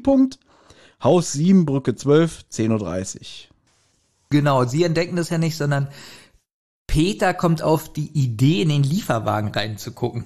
Und Justus ist ja so total überrascht. Ja, wieso geht er denn da noch mal hin und so? Da denke ich so, das sind Detektive, das ist doch das Schlauste der Welt, da mal reinzugucken, yeah. was im Lieferwagen ist oder so. Also warum sind die so überrascht? Vor allem, wie oft dieses Motiv zum Beispiel bei TKKG vorkommt. Habe ich auch schon gemerkt, so, dass es so ganz oft ist, irgendwie, weiß nicht, Tarzan verfolgt einen, kommt wieder und dann sagen die, ja, wir wissen, wo der wohnt. Und dann sagt Tarzan, wie habt ihr das denn rausgefunden? Ach so, das Auto, ihr habt ins Auto geguckt. Ja, genau, und da lagen Briefe. Das ist doch ganz wirklich was, was ganz Normales. Na, jedenfalls äh, sagen die, das muss sich um eine Landungsbrücke handeln. Diese Notizen, das kriegen die schnell äh, zusammengefasst, was es bedeutet. Und sie fahren jetzt nach, wie wird das ausgesprochen, Thomas? San Miguel? Nee, da fahren sie erst morgen hin, weil, aber sie sagen, das muss ja San Miguel Island sein, die besagte Kanalinsel vor Santa Barbara. Die steht übrigens unter Naturschutz und dort gibt es Campingplätze und Ferienhäuser. Vielleicht ist ja Sophie dorthin entführt worden. Und das ist jetzt interessant, weil im Hörspiel wird jetzt plötzlich von einer Entführung gesprochen, wo ich mir, wo ich so dachte, hä, wann wurde das denn gesagt, dass die Sophie entführt wurde, ja? Das ergibt keinen Sinn. Doch, ich muss sagen, als ich, also ich habe zuerst das Hörspiel gehört und da dachte ich auch, sie könnte ja entführt worden sein. Ja, aber es wird doch gesagt, dass da so viele Verehrer vor ihrem Krankenhauszimmer standen, dass Dr. Harris gesagt hat, das geht nicht, äh, du wirst versetzt in ein anderes Krankenhaus. Ja gut, das hat, ich, ich habe bis dahin gedacht, dass, äh, naja, dass Dr. Harris der Böse ist und sie entführt hat. Ja, okay, wenn du das so wahrgenommen hast, ich, ich habe mich gefragt, weil im Buch wird's ja erklärt oder erwähnt, ne? Das stimmt. Weil die kommen, die kommen nach dem Casting raus und dann sehen die da eine aktuelle Ausgabe der Rocky Beach Today. In der Schlagzeile wird behauptet, Sophie Simon, so wird Sophie nämlich die ganze Zeit im Buch genannt. Das erfährt man aber auch erst am Ende. Ach so, das ist natürlich auch äh, spannend und wichtig. Im Buch hat sie einen anderen Nachnamen. Genau, richtig. Ja, meinen wir schon. Hier im Hörspiel ist gleich am Anfang irgendwie, ach, das ist übrigens Sallys Halbschwester, ne? Deswegen hat man sich das mit dem Namen gesperrt. Und hier wird sie immer Sophie Simon genannt. In der Rocky Beach Today steht, die wurde entführt.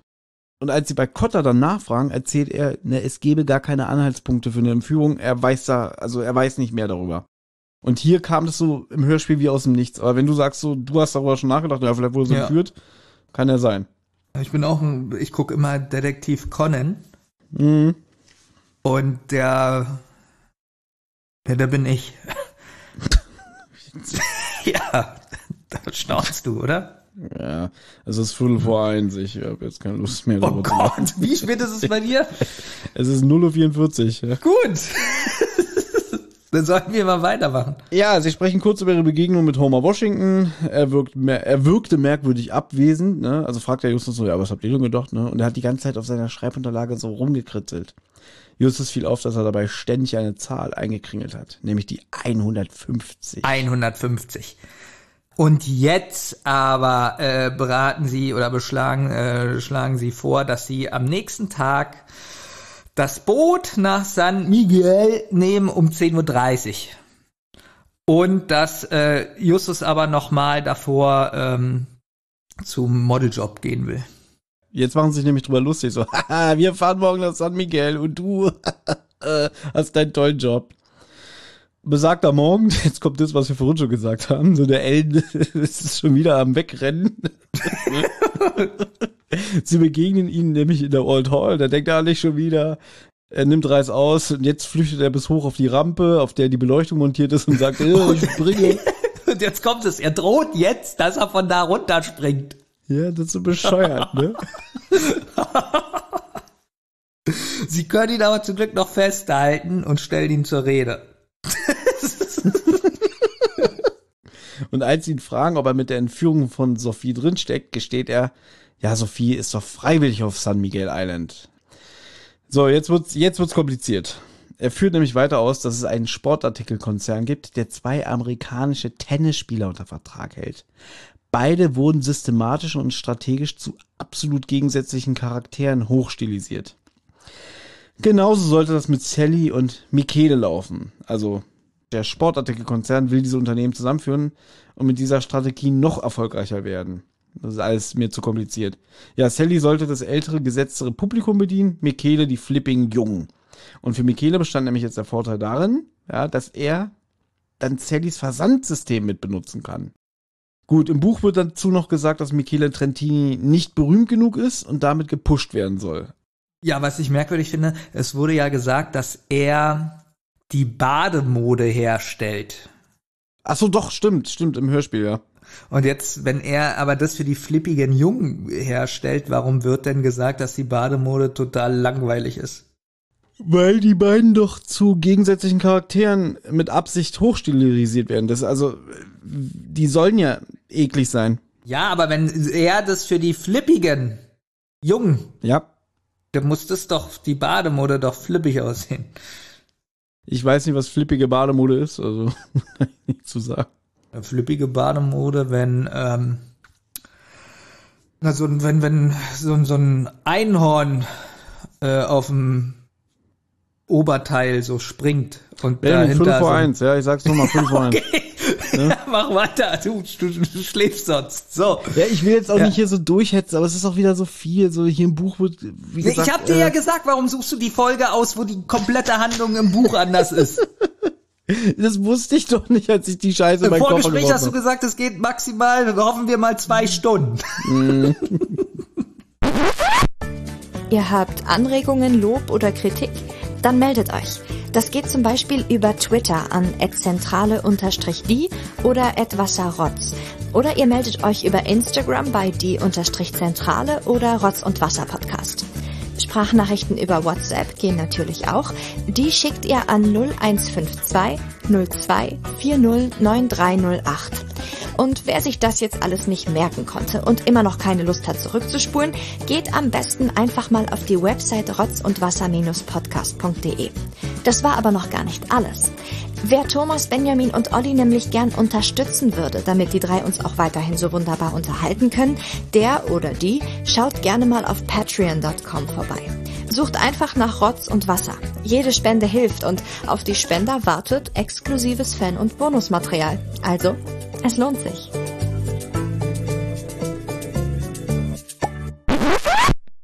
Sally hatte dem Werbestrategen des Konzerns verschwiegen, dass sie einen Mittelsmann beauftragt hat, Firmenanteile zu veräußern. Sie befand sich jetzt plötzlich zwischen zwei Stühlen, wollte aber auf beiden Seiten absahen. Das erzählt alles der Ellen im Buch. Sophie sollte also ihre Anteile an die Koreaner verkaufen. Jetzt ergibt auch der Zettel mit der Notiz 5555 Wilshire Boulevard, den Justus im Buch im Apartment von Trentini gefunden hat, äh, der ergibt jetzt Sinn. Das ist die Adresse des südkoreanischen Konsultats mit mehreren südkoreanischen Firmen. Man merkt, jetzt wird's wirklich scheiße. Das ist, was wir immer hassen. Ne? Ja. So, Ellen gibt zu, dass er an der Haustür des Apartments, in dem Michele wohnt, eine, da gibt's eine Sicherheitskamera. Die haben also Justus gesehen, dann hat Michele den Aufzug gestoppt durch diesen Wackelkontakt. Der ist nämlich mal selber in dem Aufzug stecken geblieben. Wie gesagt, das ist ein ganz neuer Wohnkomplex. Der Hausmeister hat ihn dann befreit und gesagt, ja, guck mal hier, wenn man die zwei Kabel hier zusammenführt, dann funktioniert der Aufzug wieder, ne? Wird nächste Woche repariert. Ja, und also die, erstmal haben die den Fahrstuhl sabotiert dann kam Justus trotzdem in die Wohnung und es ist so eine zwei, so ein zweigeschossiges Apartment. Da haben sie sich in der zweiten Etage versteckt. Das hat Justus aber nicht gesehen. Man kann die Treppe vom Wohnraum aus nicht sehen. Justus ist am Buch auch richtig sauer, weil er ja so von den Polizisten sehr unsanft behandelt wurde. Was passiert denn im Hörspiel, Benjamin? Ja, im Hörspiel ist es alles ein bisschen anders, weil wir wissen ja, das sind ja Halbgeschwister, das wissen wir ja da schon. Und ähm, ja, im Hörspiel wird gesagt, dass Sophie bei der ganzen Sache mit dem Sportartikelkonzern nicht mitmachen wollte. Und die Mutter hat äh, probiert ja, dass, ähm, dass der Konzern da an die Börse gehen kann und dass Sophie beteiligt werden sollte. Jetzt kommt nämlich raus, dass sie nämlich die stille Teilhaberin ist. Die mit der, jetzt das tolle Wort, Sperminorität. Also heißt stille Teilhaberin Sperminorität? Ich weiß es bis jetzt nicht. Also mit Sperrminorität bezeichnet man die Möglichkeit einer Minderheit bei Abstimmung einen bestimmten Beschluss zu verhindern, wenn qualifizierte Mehrheiten bei der Beschlussfassung verlangt werden. Also sie ist Aha. jetzt nicht die Sperrminorität, sondern sie hat äh, eine Sperrminorität als stille Teilhaberin. Gut. Also, Sophie sollte nur dazu gebracht werden, ihre Anteile zu verkaufen. Sally hat versucht, Sophie zu überreden, aber sie hatte abgelehnt. Dann hat Sally ihre Schwester durch Mr. Washington unter Druck setzen lassen.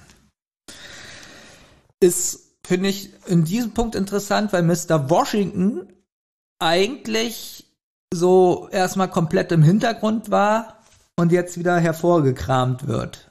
Obwohl man ja schon am Anfang dachte, finde ich, der könnte damit was zu tun haben. Weil Manager hört sich immer böse an, oder? Ja, Oder, da, oder hattest du nicht das Gefühl, der hat damit was zu tun? ich glaube, beim ersten Mal hören hatte ich schon das Gefühl, der hat damit was zu tun. Aber kann ich dir nicht mehr sagen, ist zu lange her. Als das nicht funktionierte, hat sich Homer Washington die Sache mit dem Schuss ausgedacht. Sophie sollte mit einem Betäubungsgewehr einige Zeit außer Gefecht gesetzt werden. Sie wollten sie damit einschüchtern. Was natürlich der beste Plan ist, wenn jemand nicht bereit ist, seine Aktienanteile zu verkaufen, dass man dann bei einer Modenschau vor, weiß ich, alle Augen auf die schießt. Ja, auch mit ein, auch mit ein, auch wenn es so eine Betäubung ist. mit einem Betäubungsgewehr.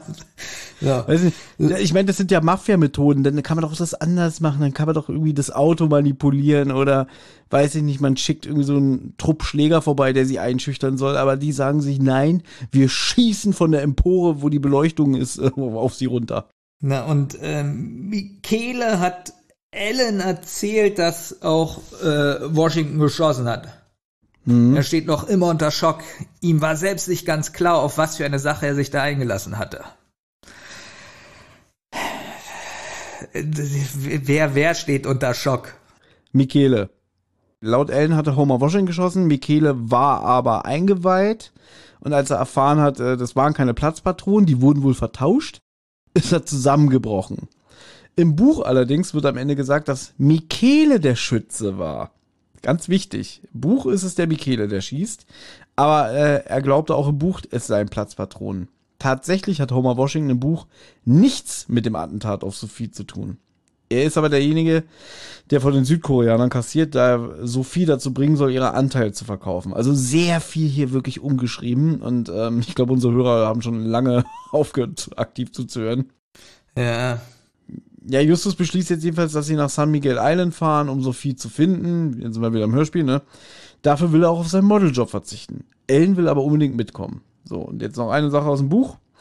Bevor sie sich nämlich zur Fähre aufmachen, tut Justus so, als wäre ihm auf der Beleuchterrampe schlecht geworden und er will nochmal auf Toilette. Tatsächlich sucht er aber nochmal verschiedene Personen auf. Unter anderem Kim, den Visagisten. Warum ich das erzähle? Ja, das hat am Ende nochmal was damit zu tun. Von dem lässt er sich nämlich jetzt die asiatischen Schriftzeichen übersetzen, die auf den Zetteln sind, die er im Buch in dem Apartment von Trentini gefunden hat. Ja? So. Trocken erwidert jetzt der Kim, das wäre der Name der amerikanischen Hauptstadt. Na, Baby, was ist der Name der amerikanischen Hauptstadt? Äh, äh, Washington DC. Los Angeles, genau. Nein, Quatsch.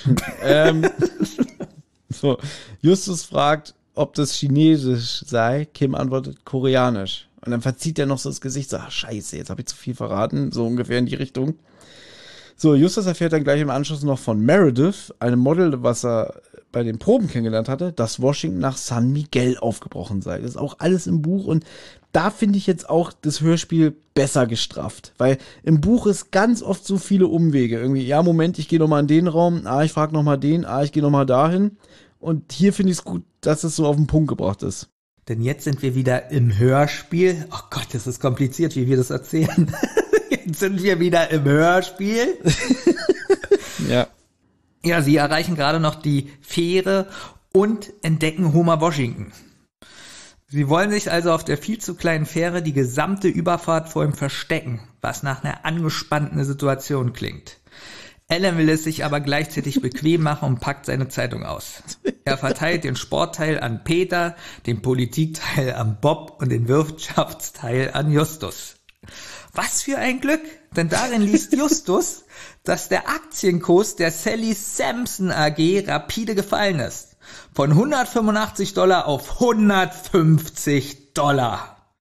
Anscheinend haben die negativen Schlagzeilen der letzten Tage dafür gesorgt. Hier fand ich das langsam langweilig, die ganze Zeit diese Börsengeschichten zu hören. Und ich frage mich auch die ganze Zeit, ob Kinder das spannend finden. Ich glaube nicht, weil ich kann mich erinnern, als ich das mit 15 gehört habe, ich fand das auch eher unspannend. Also das hat mich null interessiert. Das ist doch komplett langweilig, oder? Für so ein Jugendbuch oder Hörspiel. Ich sag mal so, wenn man jetzt wieder so überlegt, von wo kommen wir denn, ne? Wir sind jetzt Folge 70. Überleg mal, wie die Serie angefangen hat. Mit Gespensterschloss, mit einem Super Papagei, mit dem Phantomsee. Und jetzt ist hier so, ah, hier, äh, die Sally Sampson AG, äh, die Aktien haben an Wert verloren. Ja, das ist schon sehr langweilig. Noch der Hinweis, im Buch befindet sich Homer Washington übrigens nicht an Bord der Fähre. Auch das ist nochmal wichtig. Ja. Jetzt kommen wir aber langsam mal ähm, zum Ende. Zum Ende. Denn äh, sie folgen Pass auf, warte zu mal, einem- ganz kurz. Wir wollen es straffen. Pass auf, was ich geschrieben habe. 120 Minuten später erreicht die Fähre San Miguel. Im Buch sind es nur 70. Ja. Ja, sie verfolgen ihn und ähm, ja, äh, also er geht in ein Blockhaus, zu einem Blockhaus und im Buch ist es ein Zelt. das ist, ja. So, sie umstellen das Gebäude und das finde ich jetzt auch, es ist ein Blockhaus. Also sie positionieren sich und werfen jetzt mit Steinchen, Kieselsteinchen, die Justus vorher gesammelt hat, auf das Haus, also auf die Fenster und Türen. Ein bisschen witzig ist es im Buch, weil er eigentlich nicht einmal trifft, aber er kommt irgendwie trotzdem raus. Da, da ist ja Ähm, ein naja. Zelt und da fallen ja die Steinchen vor die Zeltplane. Ja, davor. Ja, das hört man doch, Nee. weil das Zelt ist offen. Also, gut. Also er kommt jetzt raus und Peter kann ihn sofort entwaffnen. Und drin treffen sie auf Sophie und die Frau, die Ellen am Tag zuvor den Zettel überreicht hat. Wie fandest du so diese Überwältigung? Ja, billig mal wieder. Wobei ich aber gut finde, weil Peter wieder sagt, ich habe die Pistole und Bob sagt so, Peter! Also nach dem Motto, er hat schon wieder zu viel riskiert.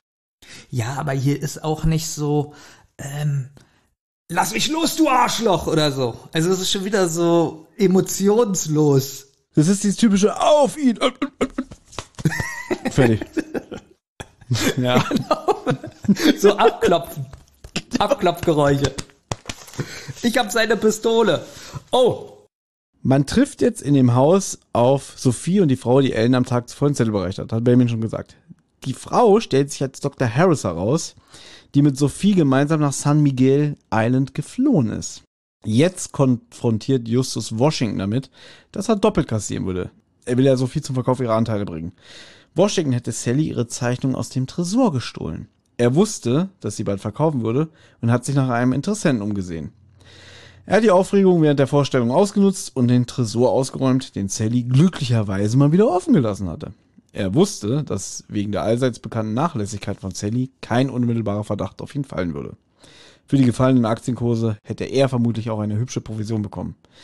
Ja, als Washington fragt, wie Justus darauf kommt, erzählt er, dass ihm beim Casting aufgefallen ist, dass Washington die Zahl 150 immer eingekreist hatte auf seinem Notizblock. Genau die Zahl, die jetzt die Aktien der Sally Sampson AG wert sind. Bob geht davon aus, dass er sogar noch Lösegeld für die gestohlenen Zeitungen kassieren wollte. Mit dem Attentat hat er aber wirklich nichts zu tun.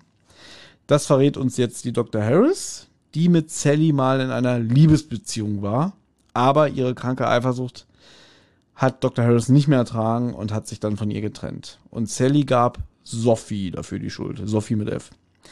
Habe ich mir notiert, Zitat Bob.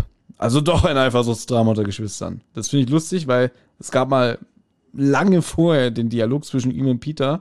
Da hat Peter gesagt, sag mal, können diese Spannung nicht ein Motiv für den Anschlag sein? Ellen hat doch erwähnt, dass Sally oft eifersüchtig auf ihre Schwester sei.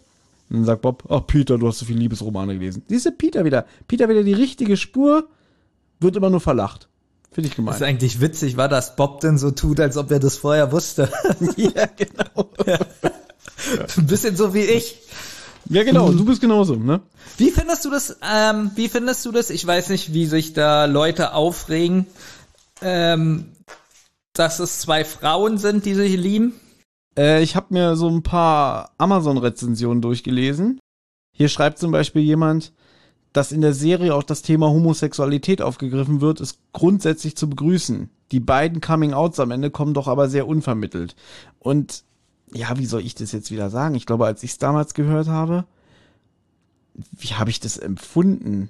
Also schon so ein bisschen wie, oh, das ist mal was anderes. Also gut, damals war ich 15 oder keine Ahnung und ähm, war ja damals noch so ein bisschen noch mehr Tabuthema als heute. Ja, fand ich irgendwie doch schon bemerkenswert. Also ich glaube, die Folge ist mir auch immer so im Hinterkopf geblieben als, ah, das ist die Folge mit den, mit den Homosexuellen. Also ich muss auch sagen, Respekt an die Autorin, weil die das auch so macht, ähm, die stellt es nicht in den Mittelpunkt. Ja, Moment. Also sie sagt es so nebenbei. Moment. Aber im Buch gibt es ja diese Liebesbeziehung zwischen Sally und der Dr. Harris nicht. Das ist reines Hörspiel. Ne, denn eben der, der, der Minninger oder wer auch immer, das hier, äh, Aaron Dirk, nee, wie heißt der? Dirk, Dirk Anton. Dirk Anton. ähm, Finde ich aber gut, dass das so nebenbei ist. Also nicht so in den Mittelpunkt und darüber gesprochen wird und äh, ist ja komisch, sondern so, das wird einfach gesagt, fertig. Das ist richtig, wobei auch hier ein Unterschied ist. Warte mal, das muss ich noch mal raussuchen. Ähm, weil gleich wird ja noch der Ellen gefragt, warum er denn überhaupt beim Kotter angerufen hat und den Michele verpfiffen hat, ne? Und dann sagt er ja auch, ja, ich wollte Michele dazu bringen, er soll sich selbst zur Polizei, also soll zur Polizei gehen und sich selber stellen, ne?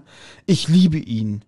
Und ich will, dass der Albtraum endlich endet. Und im Buch betont er nur, er und Michele seien befreundet sehr befreundet. Er würde alles tun, damit er nicht ins Gefängnis muss. Also da ist keine Rede von, ich liebe ihn. Das kann man sich da mehr denken. Das finde ich sogar ein bisschen geschickter im Buch, dass er sagt, naja, wir sind sehr, sehr gut befreundet.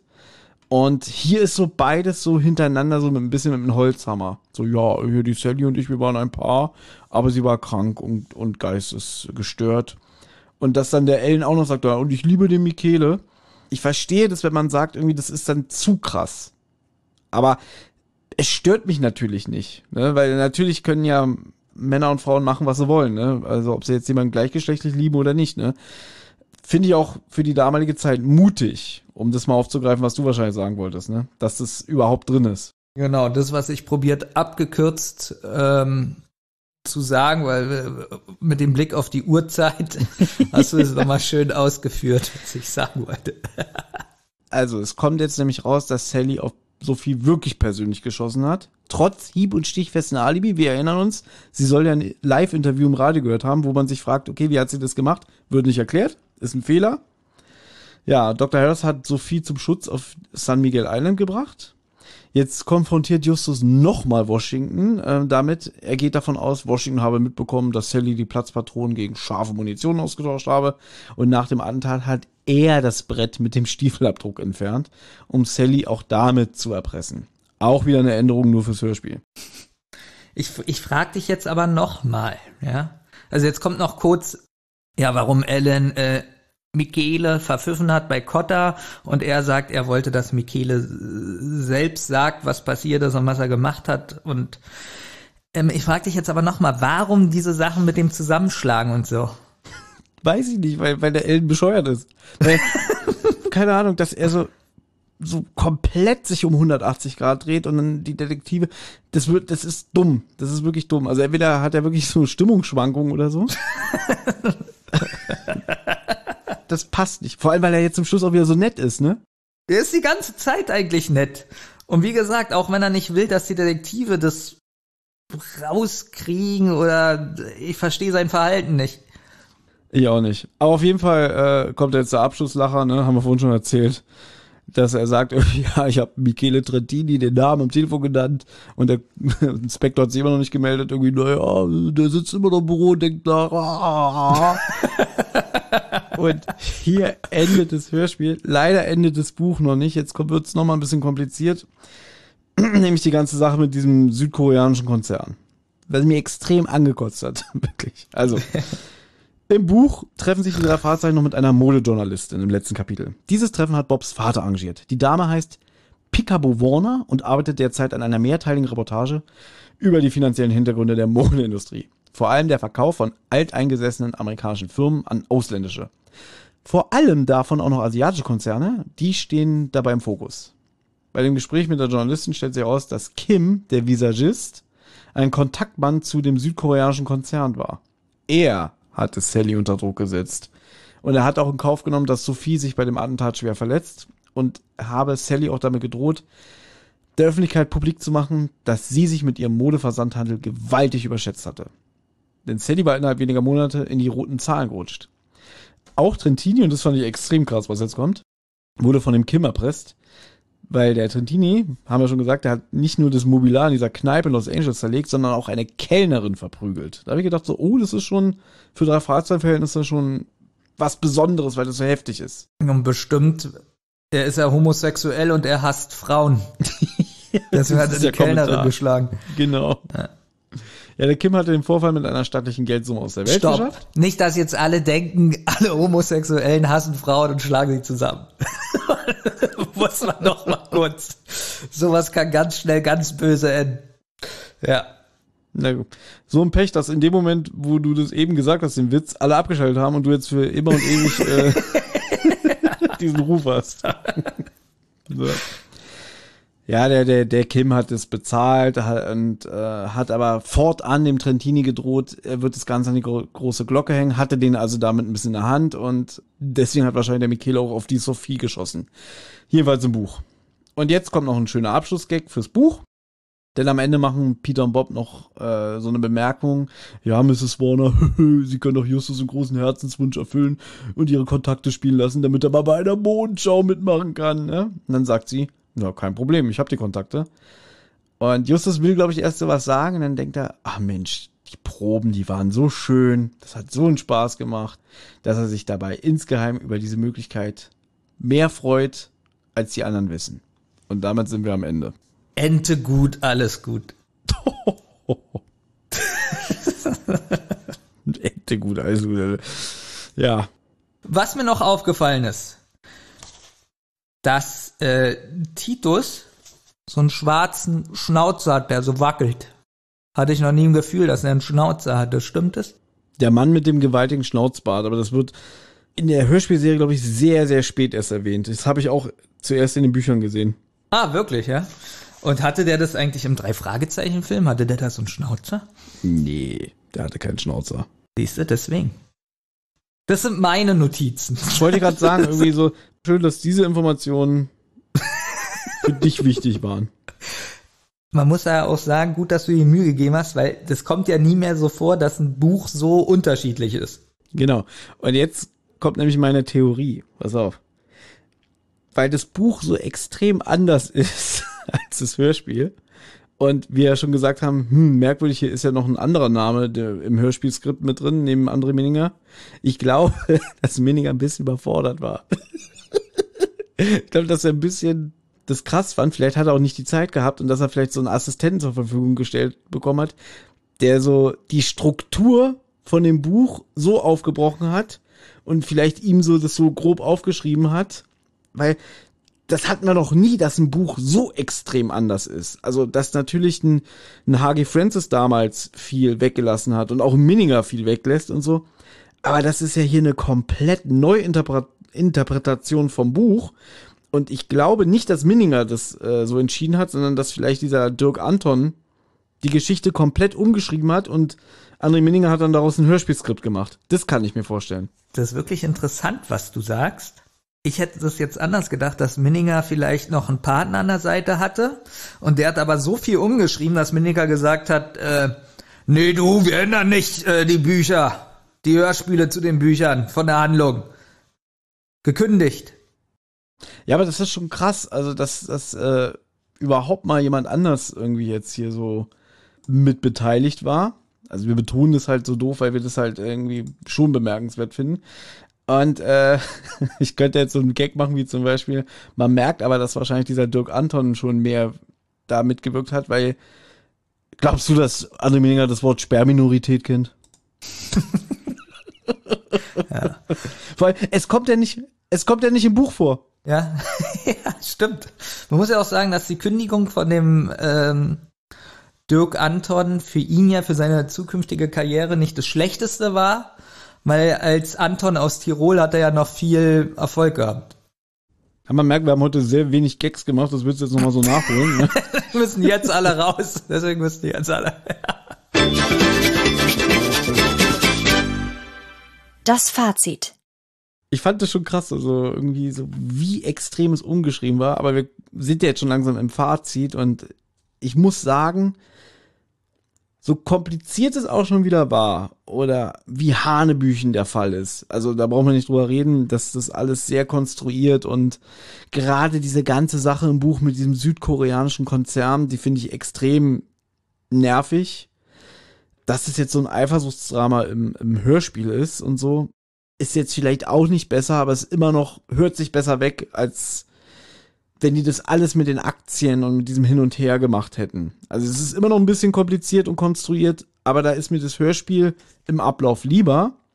Ich muss aber sagen, dass mir das Buch besser gefallen hat, weil ich finde, dass die Detektive da alle sehr viel mehr gleichberechtigter sind. Also alle bringen sich ein. So Bob macht wieder ganz viel, so mit Recherche und so alles und, und kombiniert auch. Peter macht ganz viel. Justus auch, aber ich hatte nicht so das Gefühl, so oh, langweilig ist schon wieder nur ein Justus Jonas Fall und wie nett die auch zueinander waren. Also du weißt ja, ich mag Harmonie. Du stehst ja eher drauf, wenn die morgens in die Zentrale kommen, sich erstmal so kochend heißen Kaffee ins Gesicht schütten. Ja. ja. Hier fand ich aber so, die waren so richtig freundschaftlich zueinander. So es kommen so mehrere Sachen vor, wie zum Beispiel Justus haut so so Peter so auf den Oberschenkel, so tätschelt ihn. Ja, oder, oder die klopfen sich so gegenseitig auf die Schultern. Das fand ich richtig gut. Das hat mir richtig gefallen. So in den neuen Folgen ist immer so, ja komm, wir müssen erstmal 20 Seiten zanken, bevor wir losfahren. Also nicht wie Peter in den drei Fragezeichenfilmen. Oh ja, oh, das war furchtbar. Oh, das war so genervt, dieses Gezanke. Und hier deswegen, weil ich glaube ich schon lange kein Buch mehr von Frau Weidhofer gelesen habe, fand ich das richtig erfrischend. Habe ich schon ein paar Mal heute gesagt es hat mir Spaß gemacht, das Buch zu lesen. So wie die Stimmung war. Es war eine richtig gute Atmosphäre. Wie viele Punkte gibst du denn jetzt dem Buch? ich will noch ein Fazit von dir hören. Ach so, vorher. Gut. Also ich finde auch, es ist ja wirklich so ein Kriminalfall, so traditionell. Äh, wer sind die Charaktere? Was haben die miteinander zu tun? Also, dass sie erstmal gucken müssen, wer wie was macht, um einzuordnen, wie die zu dem Fall stehen, dann Indizien sammeln. Also es ist wirklich so eine klassische Detektivgeschichte, was auch mal so ganz erfrischend ist, weil ich finde, das fehlt manchmal bei den drei Fragezeichen dafür, dass es ein Detektivhörspiel ist.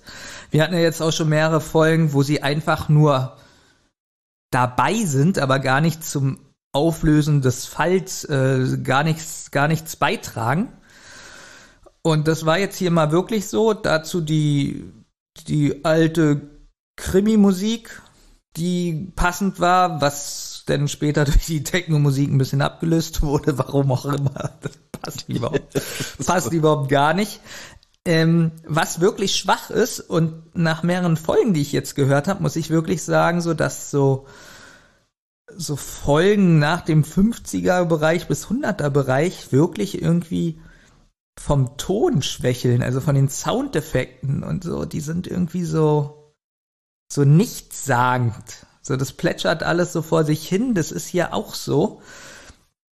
Sprecherleistung bis auf Dr. Harris äh, auch eigentlich keiner, der mich genervt hat oder sowas. Die Gewaltexzesse von Ellen sind ein bisschen merkwürdig. Die ganzen Börsensachen nerven mich. Könnte auch fast ohne funktionieren. Und ähm, ja, das andere hast du schon gesagt. Ich will das nicht sinnlos in die Länge ziehen. Deswegen, Thomas, wie viele Punkte gibst du dem Buch? Ich habe geschrieben, ich kann ja sagen, was ich gesagt habe. Du gibst dem Buch sieben Punkte, habe ich geschrieben. Ja. ja, dem Buch würde ich eine 7 geben und dem Hörspiel, ja, schwank ich auch. Sag mal, du schwankst, du hast es auf dem Zettel geschrieben. Du sollst jetzt nichts ausdenken. Ich weiß doch meine Wertung. Ich finde eine 6 zu schlecht, eine 7 zu gut fürs Hörspiel, deswegen gibt's eine 6,5. Du wirst es nicht glauben. Du hast Da, es genau geraten. Ah nee, ich habe bei dir geschrieben Hörspiel 5. Ja, nee. Nee, so schlecht finde ich es dann doch nicht. Aber Buch sieben Punkte, ja, äh, da hast du getroffen. So. Ich tippe mal bei dir. Ich denke mir mal, das Buch hat dir wieder ein bisschen besser gefallen als das Hörspiel. Buch, sage ich, gibst du sechs Und Hörspiel gibst du 4,5. Oh, jetzt wird's interessant. Ich habe beidem eine 6,5 gegeben. Boah, Hörspiel auch noch? Ah, okay, wegen dem, wegen, wegen der Pornomucke. Das stimmt. Das habe ich wirklich unterhalten. Das war nicht schlecht. Wow. 6,5 für diese Folge. Das ist, ja, Wie gesagt, die Auflösung und alles, das hätte sogar eine höhere Folge werden können, wenn das alles mit der Börse hätte man auch simpler erzählen können. Okay, aber dann dafür, dass du vorher wieder gemeckert hast, so, so über WhatsApp irgendwie so, was hast du da wieder für eine Scheiße ausgesucht, Thomas, ja? Ja, weil ich wusste, wie diese Besprechung wird mit, ähm, mit Buchvergleich und Hörspielvergleich. Ja, das wird nächstes Mal wieder anders. Mal gucken, mal wieder ein bisschen lockerer. Aber hier, wirklich, wie gesagt, hier war es nötig, ja, bei den ganzen Änderungen. Das will ich ja auch sagen. Da war das wirklich nötig und auch, dass die äh, Notizen so ausführlich waren. Nächstes Mal sprechen wir wieder ein bisschen freier, lockerer, mehr Witze und so. Aber hier war das wirklich sinnvoll, weil der Vergleich, ähm, das ist ja was Einmaliges, dass die Geschichte so umgeschrieben wurde. Na gut, dann können wir das ja machen, dann kannst du ja das nächste Mal das Skript vorbereiten. Gut. Ja. Was lasst du denn da? Ja, nur so, nur so. Nein, nein, ich lache jetzt überhaupt nicht, ich bin einfach nur müde, deswegen, das ist jetzt gar nicht wertend gemeint oder so. Nee. Dann haben wir es im Sack. Ja. Hier ist jetzt mittlerweile 9.20 Uhr. Oh, auch schon so spät. Was Belmin euch übrigens sagen will, aber es anders verpackt, so nächstes Mal wird's wieder lustig. genau das will er nämlich sagen. Das war, glaube ich, Nächstes Mal wird sie wieder. Der Jammerlappen-Podcast. Aber gut, ist auch mal eine andere Aufnahmesituation, muss man sagen, weil normalerweise sitzen wir immer in einem Raum und schütten uns gegenseitig den kochenden Kaffee ins Gesicht. Ja. Nee, ich muss jetzt aber wirklich mal sagen, ich hatte ja schon öfter jetzt Online-Aufnahmen, aber dafür, dass du in einem ganz anderen Land sitzt und dann noch so weit weg, ist wirklich die Verzögerung fast gar nicht da.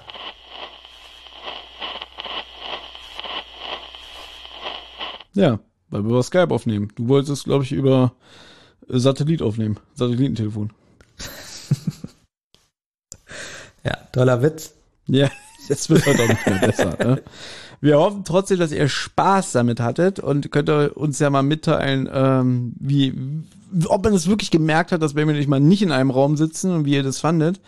Wenn es natürlich positive Nachrichten sind, dann gehen wir darauf ein. Wenn es zu Beleidigungen Wenn es sind, positive Nachrichten sind an Thomas, Ja, wenn es negative Nachrichten sind zu mir. genau, weil, weil ich kann damit nicht umgehen. Wirklich, das ist, so ein Baby, der, der hat ein dickeres Fell, was das angeht. Ich würde ausrasten. Stimmt leider. auspassen. Ja, so wie der Arzt damals äh, bei dir im Krankenhaus. ne? So, mein Lieber, für dich fängt der Tag jetzt an, es ist nicht schön, für mich hört er auf. Ja, du hast es gut. Gute Nacht, ich lege jetzt auf. Gute Nacht. Also, tschüss. Tschüss. Musik